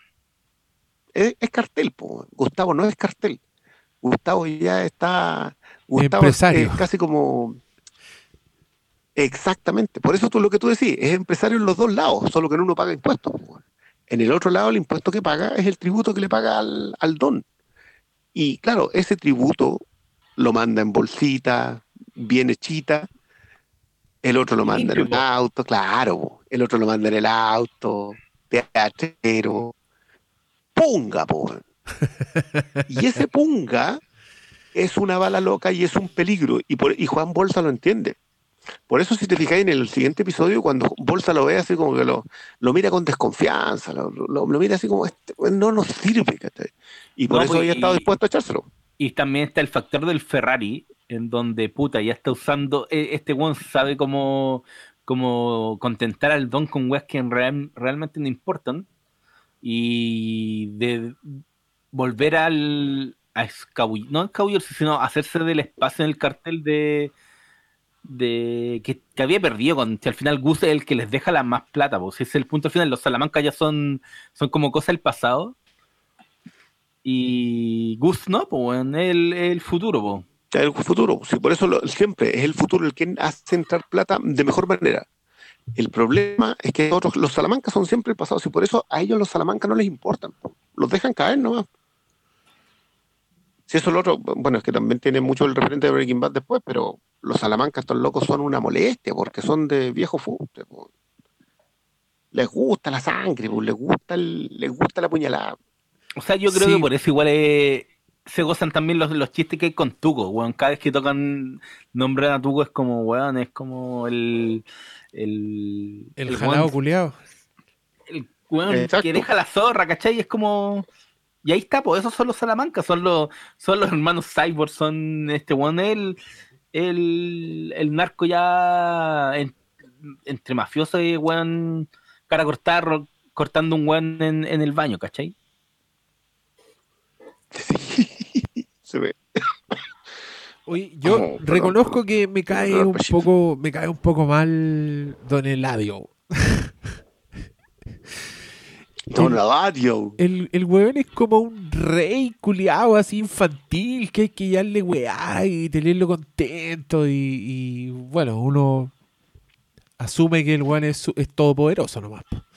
Pero claro, y, y este señor eh, que weón está hecho mierda, el, el cuñado a cara cortada, weón. La droga. La, la vía del desierto. El sol, es como el sol de, Sí. de Tatooine. Envejece mucho la persona. Sí, que te envejece como 50 años en 18 años. Eh, pero bueno, nos estamos acercando al final porque yo no sé qué mucho decir. Está este clímax que de verdad es de una tensión impresionante con un Lalo que a mí me gusta porque, a ver, voy a tratar de desarrollar mis pensamientos sobre Lalo. Encuentro que es un personaje no tan completo como todos los demás personajes y puede que tenga que ver con la actuación del weón. Eh, creo que es más unidimensional que el resto de los personajes, pero creo que acá el weón prende porque se activa un poco su, su, su, peligro en, en sectores donde nos importa mucho, ¿cachai? Tener a Lalo en la casa de Kim para mí ya fue suficiente como para yo estar así mordiéndome la uña y pensando en los mejores momentos de Breaking Bad. El, el blanco del Tatita Mike, el montaje de, de cuándo mostrarte desde, desde, la ventana el desplazamiento de los personajes, loco. Est estudiamos esta escena todo lo que queramos. Una, una hermosura. Pero Kim salva el día interpelando a, a Lalo, defendiendo a Jimmy, metiendo las manos al fuego por Jimmy a sabiendas de que el loco mintió. O sea, ella ya ve el, el, el Mac de café con, la, con las balas, sabe que hay algo raro, pero así todo defiende a Jimmy abrazo partido, lo cual es otro momento de amor por Kim Wexler, que a mí me recordó el momento en que ella va a encarar a Chuck. No sé si se acuerdan. Y Chuck Sí, le explica a la Kim, le dice, este weón adulteró la weá, me cambió el número para dejarme mal. Y tú veis la mirada y entendís que Kim sabe que es verdad. ¿Cachai? Por cómo la es. weona mira a Saúl, tú sabís que la weona ah, sabe que el weón hizo la cagada, pero weón se da vuelta y defiende al weón igual. Y le canta todas las weas a Chuck, lo que pasa es que vos hería así, hería acá, bla, bla, bla. Y acá lo vuelve a hacer, pero en un contexto donde hay un weón que es una amenaza para las vidas de los dos, ¿cachai? Entonces yo estaba así como doblemente emocionado en ese momento. Y bueno, después de que Kim salve el día, Lalo aparentemente le cree y dice, ya, ok, chao, los vimos. Y el weón se sube al auto de Nacho y le dice, nos vamos para México. y Nacho, puta, ya basta de hacer weas cacho de tener ahora cuántas horas manejando para llegar este weón a México. Ok, démosle. Y, y aquí quedamos listos para el 10, po, que es el recién estrenado. Eh, Dale. no, que el discurso de Kim va relacionado justamente con todo el escenario que te pintan en el último capítulo, que algo imperdonable, que Lalo obviamente es todo lo que le dijo Kim, que no podía confiar en nadie, que estaba solo, weón, y, y está atrapado en... porque en el cartel hay gente que se lo quiere pitear, pues. Yo creo que el, es que yo, yo, yo vuelvo a insistir con esta cuestión. Nosotros no sabemos lo importante que es ese diálogo hasta la sexta temporada. O sea, nos parece un diálogo majestuoso porque lo es. Pero yo no tengo idea si Lalo va a sospechar que cuando ella le dice ordena tu casa, tenéis que confiar en alguien, no podía andar confiando en el abogado. Ese loco se lo va a oler como que eso es lo que hace que él confíe en Nacho. Pero eso no, no lo sabemos. Puede que la siguiente temporada no lo hagan o cuando lo hagan digamos, ay, claro, por eso. le-". ¿Cómo ha sido la tónica de todas estas temporadas? Como que todo tiene un referente para atrás. Ojo, en el siguiente episodio viene la conversación entre Howard y Kim, que es la tercera vez en que ella hace lo mismo. Porque ella no tolera que le digan que no puede estar con él. No tolera que le digan, oye, tú podrías andar con alguien mejor que Jimmy, que, que es el error que comete Mesa Verde. ¿Cachai? Esos son, lo quiere tanto. Y, y- como que es raro, porque como cuando se fueron a vivir juntos fue como por no paguemos doble arriendo casi, ¿cachai? Fue no, que, que, que era un paralelo con no querer pagar doble arriendo por el por el bufete, por el espacio en donde arrendaban el bufete. Es- están tan amarradas sus vidas la una al otro que ella no aguanta que alguien le cuestione eso. Y que lo hace el loco cuando la mira. Así, la, Lalo cuando la mira le dice, como tú eres la esposa, así como. Y la mira así como. Mira este weón. Como, como diciendo, harto buena para él. Esa, esa cuestión, eh, Kim no puede lidiar con ella. Y cuando le dice eso, este, le- se las canta clara. Yo creo que eso va a tener consecuencias. Pero, pero como en Better Call Saul, mejor no anticiparse a nada porque juegan con tus sentimientos. Malito, tírate unas palabras del po. último capítulo. Oh, no perdimos. Malito. ¿Perdimos a malo? Ah, no, sí, sí, no. eh, No, pensé que estaban hablando entre ustedes, estaban haciendo otra cosa. Eh, co- co- cosa, cosa de nuestra accidente, bueno, eh, no sé, el- como que por una parte tiene algo de factor de relajo, eh, con la tensión que se da eh, entre Kim y Lalo, pero todo lo que sucede con Lalo y, Nacho y, y los pequeños detalles que se van desentramando para que todo al final decante en ver un vaso lleno, que es la señal de la tradición máxima. Y cómo eso se va relacionando con, con la ruta que fueron tomando Jimmy y Kim. Y ese, ese diálogo en la pieza, cuando, cuando, no sé, pues cuando Kim hace como el gesto de disparar con, la, con las pistolas, weón. eh, es como, weón, ¿cuánto tiempo tenemos que esperar para que filmen la sexta temporada con esta weá del coronavirus? ¿Cuánto tiempo vamos a tener que esperar para que la estrenen? ¿Podrá salir el próximo año o tenemos que esperar hasta que alguna... ¿Cachai? Es como el, el- peso que, que significa no tener más Better Call Saul para ver la última temporada, quizás hasta cuándo. Es como... A mí lo que más me... Claro, pasan muchas cosas en este capítulo, pero el- la espera del contexto actual y, y lo que vamos a tener que esperar para verlo, el desenlace, es como, es como el factor que me, que me está cuestionando, puta, weón, ¿cuándo necesito ver esto ahora? ¿Cachai? Como, queda Necesitamos una arriba. vacuna.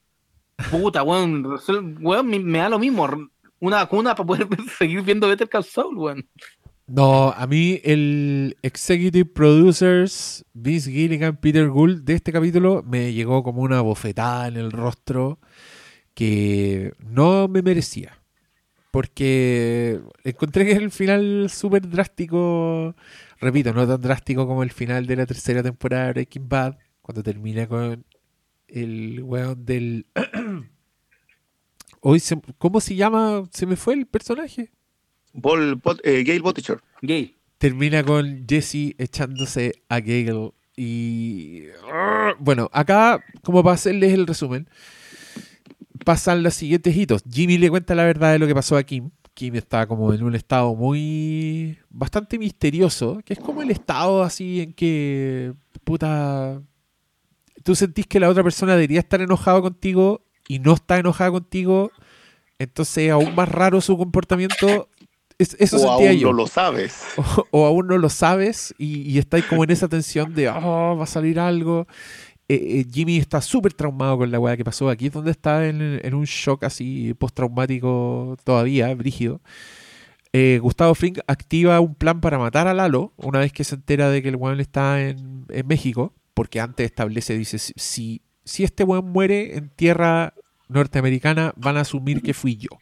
Entonces, el minuto que este weón llega a México y Gustavo Fring lo sabe, dice, pa, pone en marcha el plan para matarlo. Manda, debería haber contratado a los a Power Peralta, pero esto claramente hay conflicto de intereses, no habrían aceptado el trabajo. Entonces el weón contrata como un elite de mercenarios, mercenarios de elite, y se los manda a la casa y instruyen al señor Nacho de que el weón tiene que abrir una puerta a las 3 de la mañana.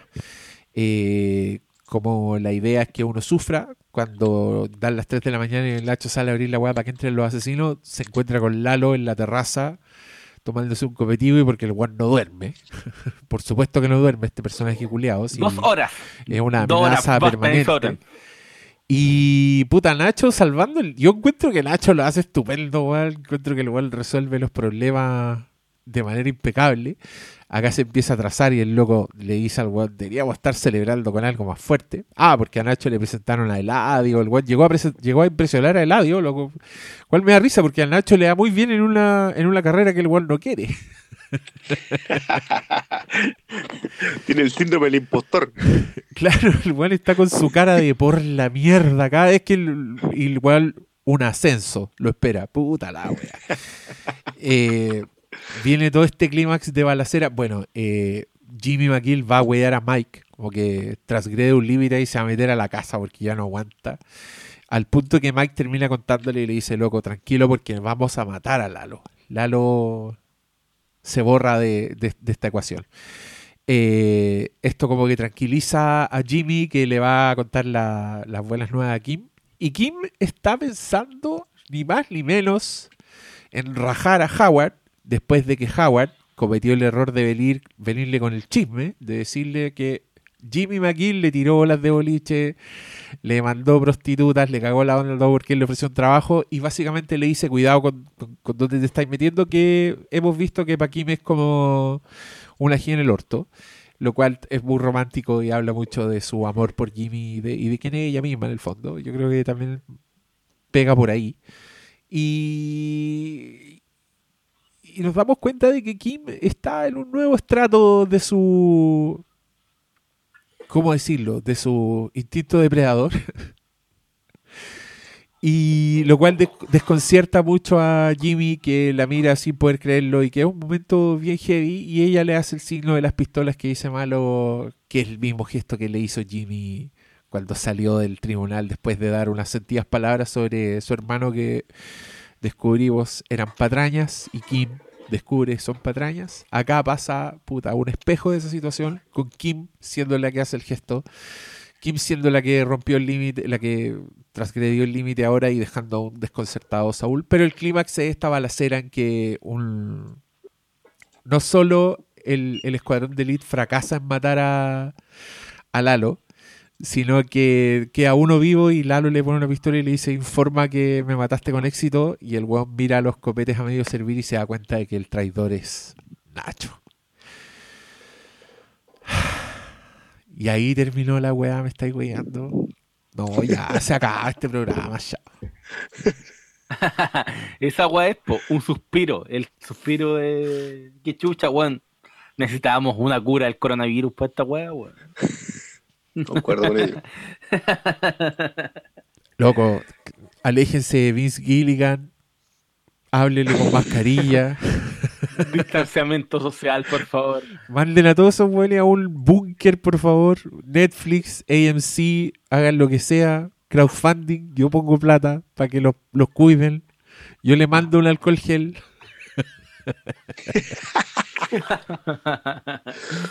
Ya, yo, yo voy a detenerme en un solo momento de este capítulo que fue el que a mí me pegó una patada al plexo solar, devolviéndome a los a esas piscinas donde te hundí, piscinas de hielo así donde te hundí, sabéis que se fue todo. Tú no conocías a Jimmy. ¿Sabéis quién conocía a Jimmy? Chuck. Yo te juro que esa, esa secuencia fue así como, onda, apreté los dientes y dije, ¿y cómo terminó Chuck? Que es el gran problema de Jimmy McGill, po. Es veneno para todo lo que toca. Si lo miráis en gran perspectiva, alrededor de él no quedó nadie. Así en no sé cuántos eran ya, son 50 en esta, son como 60 en la otra, como en 110 episodios no dejó a nadie vivo casi al lado. Y The Rule of the Law, po, que lo hablamos en el capítulo cuando conversábamos de, de Better Call Saul, que esa era la clave de por qué su propio hermano no lo quería. Porque su propio hermano consideraba que era un peligro que el buen fuera abogado. Porque él no, no cree en la ley, él usa la ley. Y se lo dice Howard a la única persona que entiende que James McGill es eso. Y ella también usa la ley. Lo que pasa es que ella todavía tiene la ilusión de que lo ocupa para, para algo más grande, para algo más importante. Por eso también decide rajarse a, Howard, porque lo considera parte del enemigo tal como Mesa Verde y tal como cualquier otro. Y si tiene que ocupar las lucas que vengan del cartel para instalarse con una cuestión pro bono, se hace. Si tiene que rajarse a Howard para ganar otro juicio eh, y con ese juicio tener las lucas para poder seguir trabajando pro bono y ayudar gente, lo hace, no tiene, no tiene miramiento, pero es, pero es para alguien más. En cambio, Jimmy es para ganar él nomás. Y loco, te juro que esa, esa para mí fue el momento, así como en un logo que dije, ya, para esto he aguantado a Paquetón durante cinco temporadas en que encuentro que no servía para nada. Paquetón. ¿Qué te pasa con Pero Paquetón? es que- es que Howard, Esa frase, es que Howard al final es el impulso para demostrar que Kim y Jimmy son las dos caras de la misma moneda. De la misma moneda, sí son, eso- siempre lo fueron. Siempre Sí. fueron dos estafadores nomás. ¿cachai? Y, oh, no, yo, esa frase, ¿sabéis quién conocía a Jimmy? Yo a mí te juro que me pegó, pero más que todos los balazos al final, que están, que están muy bien, ¿ah? yo encuentro que las escenas de acción, puta, que les quedan bien. Este lo dirige Peter Gold, creo. Sí. Ya. Sí, él ¿Qué, lo dirige. qué- qué bien les quedan en Breaking Bad las secuencias de acción? ¿Será porque Eh, como es se que- siente tan aterrizada, se sienten reales? Es que, que también yo creo que depende mucho de, de cómo hacen uso del espacio. Piensa tú que te muestran como la típica eh, vía de escape de un narco por este túnel. Y después el weón viene, mete la metralleta y aprovecha ese mismo espacio para echarse a los weones como el cómo te llevan por la casa y, y demostrarte la wea latina. Eh, Está tan bien pensado que o sea, es que yo me imagino el mapa de esa de esa mansión solo con las weas que me han mostrado brevemente, ¿cachai? Y te queda súper claro la geografía de todo. Puta, weón, está demasiado muy bien dirigido el, el episodio. Que Como yo- que te, ¿cachai? ¿Dónde está la puerta, weón? Sí, yo creo que son dramatúrgicos. O sea, el mismo cuidado que le ponen a la escena de las conversaciones para escoger los momentos precisos lo hacen con la acción, lo hacen para escribir secuencias de acción. Entonces son weas donde tú sentís que no hay nada al azar, que al estar tan involucrado también en, en los afectos y el destino de los personajes, como que tú que hay suspendido en las secuencias de acción, está ahí tensísimo, sentís que cualquier wea puede pasar. Lo de la escalada de elementos en toda esa secuencia a mí me sorprende. O sea, desde, desde las copitas que quedan ahí y que son usadas para pasar la información a un personaje, hasta el, el poner a quemar aceite para distraer al weón, para ir a abrir la puerta, que después el loco usa como arma, ¿cachai? Todas esas cuestiones son... No, no son unos bolis que están armando una historia y dicen, ah, ya, ahora viene la secuencia de acción, pasémosela al, al asistente y que diseñe una weá, da lo mismo, nos encontramos después de cinco minutos más. No, acá las weas como que se están definiendo durante la secuencia de acción y eso es... Esa es la clave para hacer buenas secuencias de acción. O sea, creo que más que preguntarte por qué les quedan tan buenas, es como, loco, así se hacen las escenas de acción.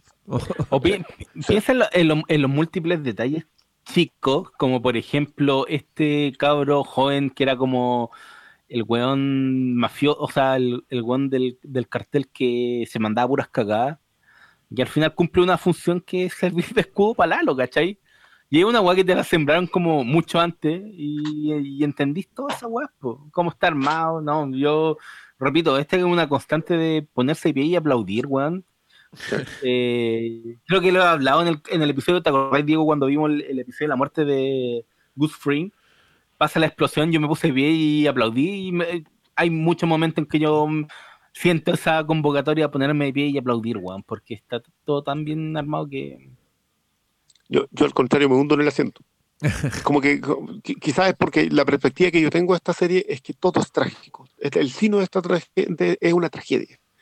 Y te, y te hicieron enamorarte de personajes que sabís que sus desenlaces son trágicos. Entonces es peor todavía porque cuando ves pasar un diálogo, una acción, un gesto que tú sabís que camina hacia el horrible desenlace, porque no- nosotros no sabemos qué va a pasar con Kim. Si puede que Kim se vaya, pero si se va, lo que se rompe es este amor profundo que vimos en la boda. Igual es trágico. Entonces, sea donde sea que ella termine, va a ser terrible. No por eso necesariamente, cuando- cuando con- no, no, no. no. ¿Tú, tú, tú pensáis que, que, que Vince Gilligan tiene un auto que dice de atrás, weón? No, pero creo que creo que todo lo que son, nos han contado en Omaha deja abierta la posibilidad para que Kim vuelva en el presente. Ya, Escúchanos, perdón, Jim McGill, o sea, que Kim, Kim, Kim. vuelve al presente. Ok, ahora Kim se escucha. vuelve en presente. sí te escucho. ¿Cachai? O sea, si, si estos hueones terminan. nos- supongamos que terminan pésimo y Kim se va porque no va a volver a ver a este hueón. Pero pasan los años, quizás Kim se entera, quizás. eh, ah, no sé, es que lo único irreversible es que Kim muera. Ahí no hay por dónde. Pero si, el, si, si, si no muere, yo todavía mantengo la esperanza de que por algo no están contando tanto del presente. Creo que van a empalmar. Creo que los últimos cinco capítulos van a ser en el presente. Ah, no, no sé, no sé. Ya, probablemente todo lo que se me ocurra no va a ser. Pero No va a ser. No, yo por eso te digo, no, no, no, pero, pero a mí me pasa eso. Como Pero- pero yo Maestro dice, también- yo me paro y aplaudo, yo al contrario. Ahora para yo quiero- quiero detenerme en, en- porque todo, ya, para todos ha sido súper importante el momento de las pistolas de Kim, pero yo me quiero detener en, el momento que eso significa para Jimmy. Porque la actuación del loco es tal desconcierto, es tal puta sorpresa que no sé qué va a ser, qué va a significar para el personaje de Jimmy, ¿cachai? Porque el loco hasta ahora ha sido quien es todo este tiempo, porque puede rebotar un poco en la Kim, ¿cachai? Si la Kim igual es la brújula moral del weón, le, muestra dónde está el límite, eh, reacciona, es alguien a la, a la que le tiene que explicar por qué hace las cosas, ¿cachai? Es alguien que quiere mantener a su lado. Si esta loca cambia mucho esa conducta, me da miedo lo que le puede hacer a Jimmy, ¿cachai? Que hasta ahora, si ha tenido una hueá segura, ha sido esta Kim, la Kim que el loco ha conocido. Entonces, cuando le hacen las pistolas, eh, yo no sé qué le está pasando. No sé si está sintiéndose abrumado, no sé si se está decepcionando, no sé si se está sintiendo culpable. Este weón claramente se va a culpar, va a creer que él llevó a, a Kim a hacer eso. Kim, tú no eres así, ¿cachai? Le va. eh, Se puede ir por ahí. O quizás el weón está, está sintiendo lo que él ha hecho todo este tiempo. ¿Me cachai? Como decir, ah, así se siente estar con alguien como yo, como esta, Mm. esta inseguridad, Oh, esta, qué bueno. esta falta de piso, como eh, le he hecho esto a ella todo este tiempo. Bueno, todas esas weas yo las proyecté en esa mirada de, de Jimmy en ese momento, en esa mirada del, del actor Bob Odenkirk. Creo que nunca hayamos nombrado cómo se llama el actor de esta los- Siempre que hemos hablado de esta wea, nunca hemos dicho cómo se llama el actor. Pero, no, maestros, weón. Ay, la escena buena. No, nada más que decir. Sigan ustedes. No, yo, yo estoy completamente de acuerdo. Creo que, creo que no recuerdo que hayamos hablado tan eh, meticulosamente una serie así revisando episodio por episodio durante tres horas, así que no, no sé si hay. Yo quiero decir que yo no espero nada de la sexta temporada. nada, Y lo esperas todo. nada, nada, nada. Ah, no, no, es que llegó, llegó un momento.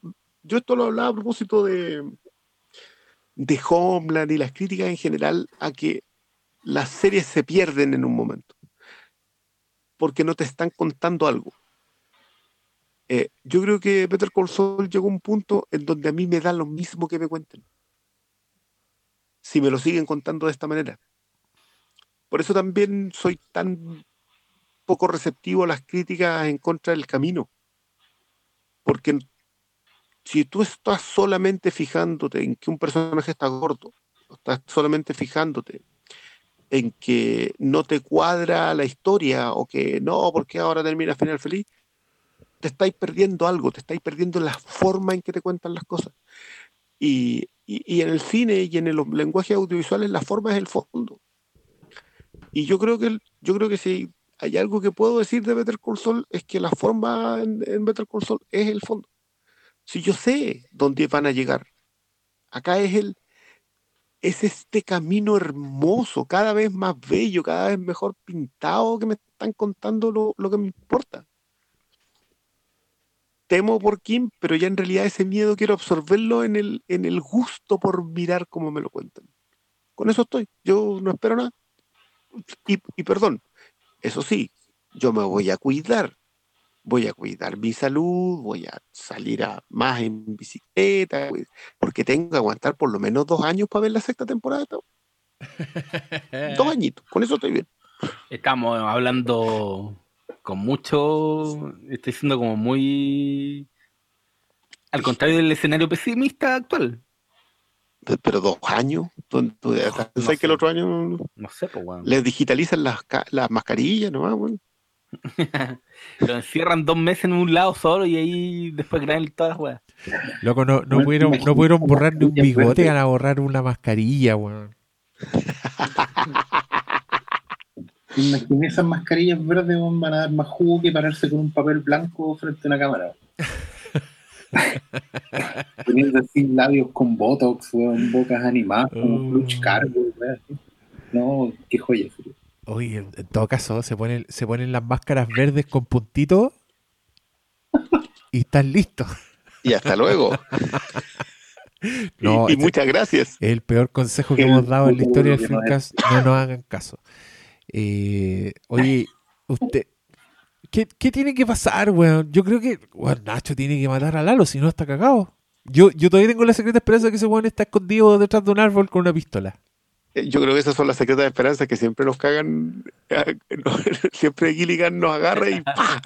Y si lo envenenó, weón, y si le echó veneno a la botellita que trajo, y por eso no tomó el weón, no porque estaba nervioso. Bueno, igual. No, no, no sé, da lo mismo. sí. Oye, todavía anda. agua- No se, no se te olvide. En, bueno, eso es lo otro que no sabemos. ¿Cuán- ¿En cuánto tiempo más eh, empieza Breaking Bad en, el, en la cronología? Oh, no ¿En tengo cuánto idea. tiempo más tendría que conocer a Walter White? No debe ser mucho, po. No. Ya Está en la pela. Sí, porque, porque ya está el laboratorio, ya está Salamanca como está. Tuco sale en. ¿Cuánto le quedan? ¿18 meses?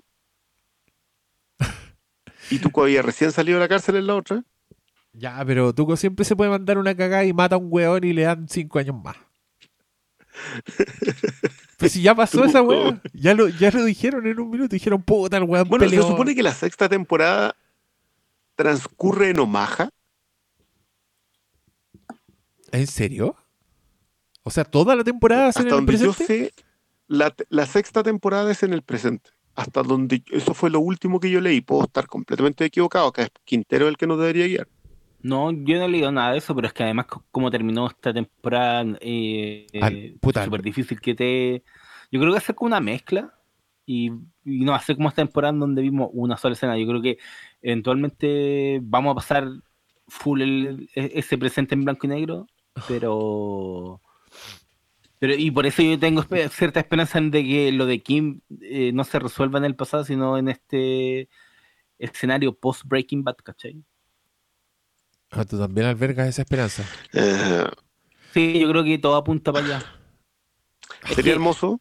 es que, es que todo, el- ¿cuál es la, la idea más fácil bajo esta mochila de la prequelitis?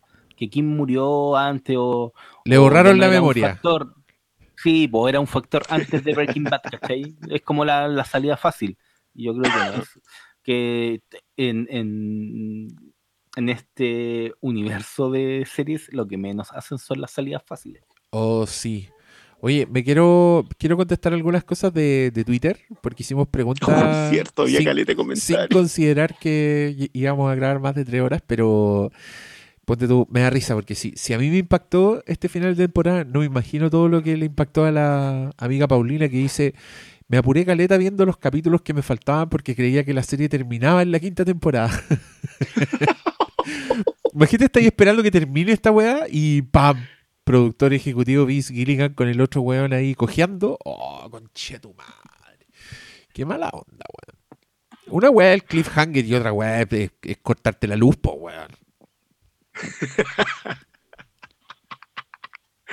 ¿Sabéis qué es lo peor? Yo pienso en esa pobre auditora que, menciona eso. Y para ella, el camino de las malas decisiones es Osimandia. po. Oh. Shit.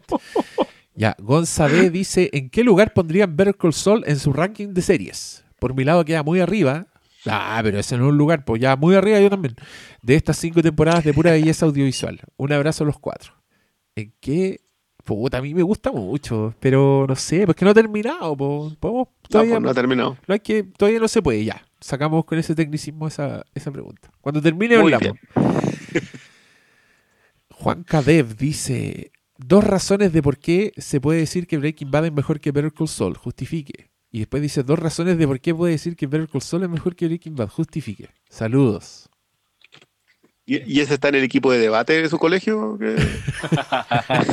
¿Cuánto, ¿Cuánto vale la nota de este trabajo, profe? Para saber la ponderación, para saber si me lo he hecho o lo, o lo hago. Póngame un uno. No, yo creo que no puede ser, puta. Es que ya lo hemos dicho, yo creo que no puede ser Sí. mejor que Breaking Bad porque Breaking Bad inventó la weá. Y Sol sale de ahí. Y, y si Better Call Saul tiene el impacto que tiene justamente porque viste Breaking Bad antes. A no ser que sea una de estas personas especiales que la ven sin haber visto Breaking Bad. Eh, así que por eso, y, y por qué se puede decir que es mejor, yo creo que está más depurado el estilo, creo que está más en control. Y, Sí. y por eso la gente puede decir, oh, está mejor que Breaking Bad y la weá. Pero, claro, pues, como dijo el Brune, a esta altura ya, ya estamos llegando a Osimandia en Breaking Bad, pues entonces Sí, tampoco es, es chico el, el mérito, así, no nos hagamos los hueones, no hagamos como que, ay, es mala la wea. No, sí, nos gusta todavía. Dígalo, dígalo. No, para mí es como, para mí es más como un tema de entrañas, como que hasta el momento, aunque reconozco que esta serie es muy, muy buena, la guas que me generó Breaking Bad, eh, hasta ahora no la he sentido. Onda, dije, estaba a punto de ponerme de pie como en la otra wea, tú, tú lo viste, Diego, ¿sabes? Yo lo vi, weón. Pero. Ese era, pero un, una era un sillón mullido, weón. Costaba con- pararse de ese sillón. Es es de, es de contexto, yo creo también, pues, pero es porque una fue la primera también, pues. Pero así como eh, Better Call Saul no sería nada sin Breaking Bad, yo creo que también se ha forjado su propia identidad. Y, y eso es lo más valorable que no caiga en la prequelitis, que era el, mayor temor que tenían todos cuando se anunció esta serie. po. Eh, mm. Oye, el. Es que, a ver, eh, si, si la coloco en algún ranking, ustedes saben los problemas que tengo yo con los rankings. ¿Por qué me, por qué, ¿Quién fue ese criminal? Vaya a dar como cuatro, mira, yo me acuerdo, era lo que el impacto, el otro era. ¿Cómo era la weá que había sí, po, o sea, entonces, no, no voy a hacer esto, no, en serio. Eh, y no sé si pueda, pueda dividirla, en realidad. Yo, yo igual creo que Call Saul cuenta otra historia desde otra perspectiva y, y la narrativa está mucho más depurada, eso es, eso es, es innegable. Pero no sé qué tan... Vimos esos osos quemados y pedazos de, de escombros que no teníamos idea de lo que eran durante una temporada entera. Entonces, Breaking Bad tuvo unos recursos, tuvo unos recursos que, que desconcertantemente extraordinarios. Cuando llegaba a armar el puzzle completo era, era todavía mejor. Entonces, claro que tiene, está depurado acá porque ya pueden hacerlo, ¿cierto? Si en, en rigor esto es que la décima temporada de Breaking Bad. Entonces ya hacéis lo que querís. Y cuando lo que querís resulta de tal calidad, claro que, que la conversación podría ser otra, pero, pero no, no, no. Eh, no, no tengo más que decir sobre eso. Sí, no, hay que negarse de repente a estos debates. Sí, No sí, yo creo que yo- no, no, no tiene, y no, y sabéis qué, ese es el, es el peor problema acá. ¿Qué, qué sacáis con decirlo? ¿Vaya a convencer a gente de que le gusta Breaking Bad de ver Better Call Saul? Cualquier persona que haya visto Breaking Bad está viendo Better Call Saul. O cualquier persona que haya visto Breaking Bad, ese profundo concepto de verla, no de mirarla para saber lo que pasa. Entonces, ¿qué, qué sacáis?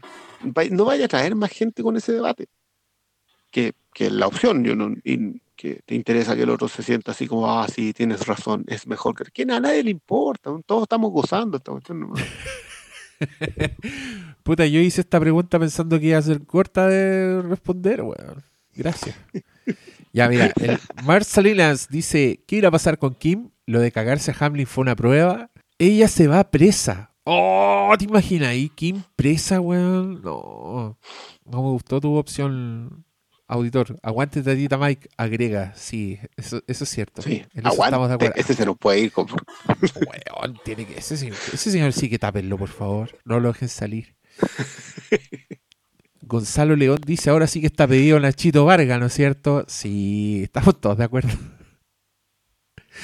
Pregunta sobre Kim. ¿Qué final le depara a mi amada Kim? Dice, salve la humanidad. Puta, no sabemos, po. Oye, esta pregunta está buena. ¿Cuál sería el personaje perfecto para un spin-off de Better Call Saul? ¿Te imaginas? Y Miss Gilligan así haciendo spin-off hasta el fin de los tiempos, el weón como sacándose unas muñequitas rusas así hasta el pico. Oh. Hewell. Puta, como, como el futuro está en la nebulosa, yo creo que Nacho, por el factor de que no es co- completamente condenable, es como ideal para un spin-off. Gustavo en Chile, conche tu madre. Gustavo en Chile. Esa weá tienen que hacer ahora. Puro, puro negro, ¿Cómo puro llegó a afroamericano estudiar en la Universidad de Santiago. de Chile? y la Universidad de Santiago con palmera y playa. weón. Claro. Como, En vez de tomar como Concepción con Hilary Swank. chimbombo, toman... Claro. The Ripping. La gente te- toman piñas coladas en vez de tomar la usach, weá. No, y, los, la y los- y los negritos descalzos en la calle. Dólares, dólares, speak English. Oh, oh. Oye, Sebastián Pla dice: Solo pido que todos recemos por Kim. Ya, pues, a rezar, se ha dicho. Partieron. Oh, mira, Elías, el arroba primer por cinca, dice: Jim Takavik, el Saul Goodman post Breaking Bad, vive en Nebraska, la ciudad donde vivió Kim en su juventud. Oh. Kim, oh, mira este, será verdad esto, dice, Kim es el tercer matrimonio de Jimmy. En Breaking Bad dice que se divorció tres veces. Oh. Tres, Saul Goodman de Breaking Bad no es un tipo al que se le murió el amor de su vida. Es verdad. Nos podemos quedar. Oye, están buenos tus. Eso es cierto. Tan buenos tus puntos. Eso es cierto. Elías, te, pusi- te pusimos like. Ah, Michelle Parada dice: Todo bueno salvo una cosa, los comandos eran demasiado pencas. Oye, sí, weón. Yo sé, yo sé que justificaron todo porque no contaban con que el weón tenía un túnel y todo, pero loco, igual lo hicieron cagar en cinco minutos. ¿Para qué tanto, para qué tanto ninja si lo hicieron cagar en cinco minutos? Concuerdo. El poder de Completamente. Lalo, po, weón. No sé, yo entiendo que es cuando vemos, es que a Lalo es, eso es lo otro que lo vimos, lo vimos inventivo durante toda esta temporada. O sea, él sabía perfecto para dónde salir, cómo salir, todo, pero no para eso. po. Bueno, igual se va herido. Sí, igual yo creo que el factor eh, a favor es que el No, y que está ahí congestionado, ¿no? es que fue atacado en su hogar, Fue po, caga. eran sus dominios. También. Oscar Sala, ¿sigues ahí? Por supuesto. ¡Ay, no puedo creerle! El Oscar Sala ya como tres horas en silencio. Se comió ¿Quiere- todos los spoilers. ¿Quiere- Léenos preguntas, Oscar Sala. ¿Cómo? Léenos preguntas. Ya, deja volver a abrir el Twitter porque ya lo había cerrado. Puta, ya se había puesto el Pero ¿por qué pijama, este ya está, está acostado. Ahí tapadito. Sí, yo creo que está tapadito. Yo le cagué la onda. Ahora se tiene que poner No, las pantuflas. De hecho, me estaba enterando de las novedades de Blu-ray.com, pero no vienen al caso. A ver, Ay, desgraciado, cuenta. sacan Airplane, infelices sacan Airplane sin audio ni subtítulo en español, bueno, en una edición, en un libro hermoso, Oh. para pegarle a todo lo bueno. Viene con libro, con póster. Pero se compra el libro se cambia el disco. Ha pasado antes.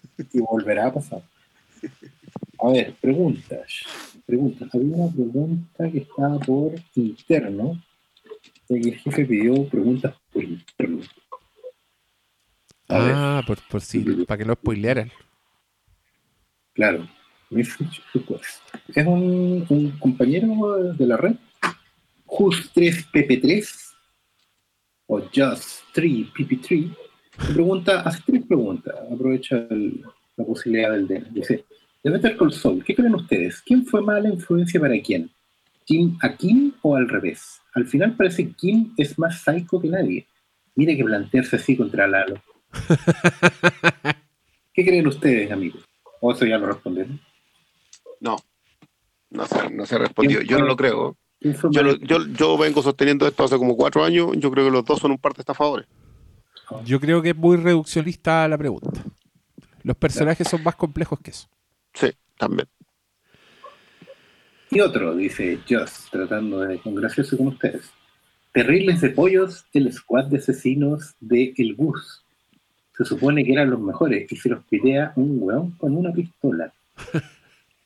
¿Cómo que con una pistola, con una metralleta, con un sartén con aceite hirviendo, con túneles secretos? No, no fue tan fácil. Pero sí, yo esperaba más de los huevones. Eso hay que decirlo. Oye, me gusta. Mira, la Marisa Zúñiga dice: Solo vengo a decir que, uno, los I love you mucho, gracias por existir. Dos, de mis 61 años, llevo 53 viendo películas y tele, y Kim es el mejor personaje femenino que he visto en mi vida. El nivel de amor que ha despertado en mí ya va por la estratosfera. Mira, alto cumplido la Marisa. Y, y creo que puede haber fundamento ahí. Uh, eh, No, yo, yo le he dado caleta de vuelta a cuestión.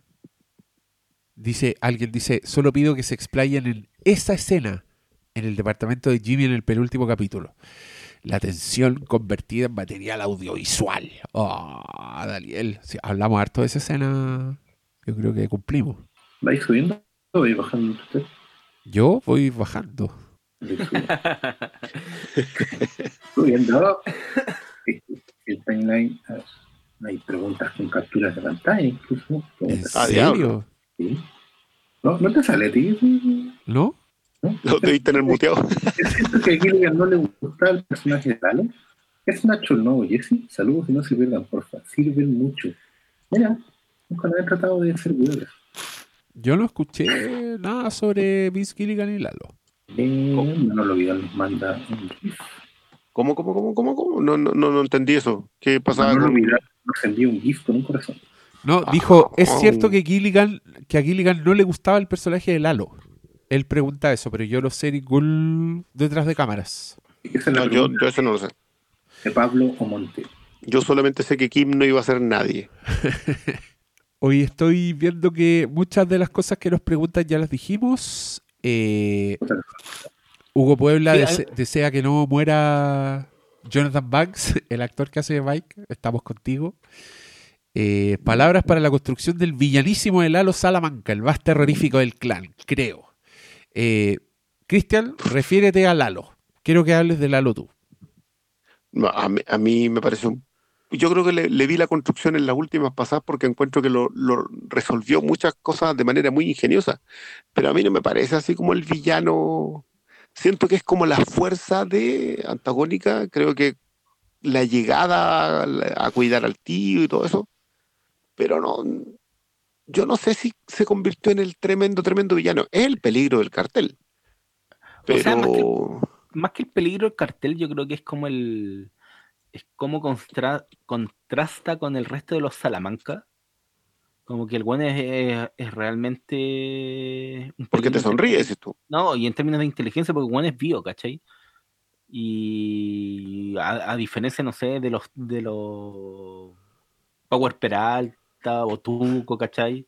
Que Tuco eh, en esta temporada, cuando lo nombres como el hueveo, chucha, eres amigo de Tuco, de ese buen polvorita, ¿cachai? Pero yo creo que vamos por ese lado a, a que sea, no sé, po, un, un- factor de inteligencia a nivel GUS. O sea, igual es, importante y a mí me gusta cómo lo, lo terminaron de resolver en esta temporada, porque en la cuarta igual era re poco lo que salía en, en comparación a esta. Sí, pero igual en la cuarta tenía harto de, o sea, pillaba a Mike.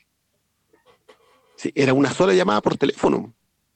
Tipo, Sí, eran detallitos súper chicos. El loco era bueno en su pega. sí, no, eso, eso no lo niego yo, pero, pero como que todos lo vieron venir así gigante solamente por el episodio de- en que se enfrenta a Kim y encuentro que no, no me dice, no me dice todo eso. Sí, siempre es bienvenido un, un sobreviviente ante un squad de SWATs y que sale solo cojeando, se agradece, pero, pero no estoy igual de emocionado que el resto, nomás, nada más. Eh, ¿Tenemos más preguntas, Oscar Salas? Bueno, espero no repetirme, porque parece que me aparecen en un distinto orden. Eh, ¿Por qué Kim es el personaje más perfecto que he visto en serie alguna? Eso como ya lo habían preguntado. ¿Qué harían si se encuentran con un Lalo Salamanca? Así, salís a comprar, digamos, con tu mochila, vais dando la vuelta y te encontráis con un Lalo Salamanca. ¿Qué harías tú, estimado contertulio? Eh, le pediría un autógrafo, po, weón. Sí, po. Oye, vos serías el de la serie que me gusta. Sería rarísimo, que, no sé, porque voy a encontrar con una persona con guayabera y cara de mala onda, ¿qué voy a hacer? y bigotón. Ah, pero po. no tiene ni cara de mala onda, anda mirando autos. Eh, Claro, tiene sonrisa. Sí, ¿qué hay que hacer como distancia, distanciamiento social? Eh, cruzar la calle.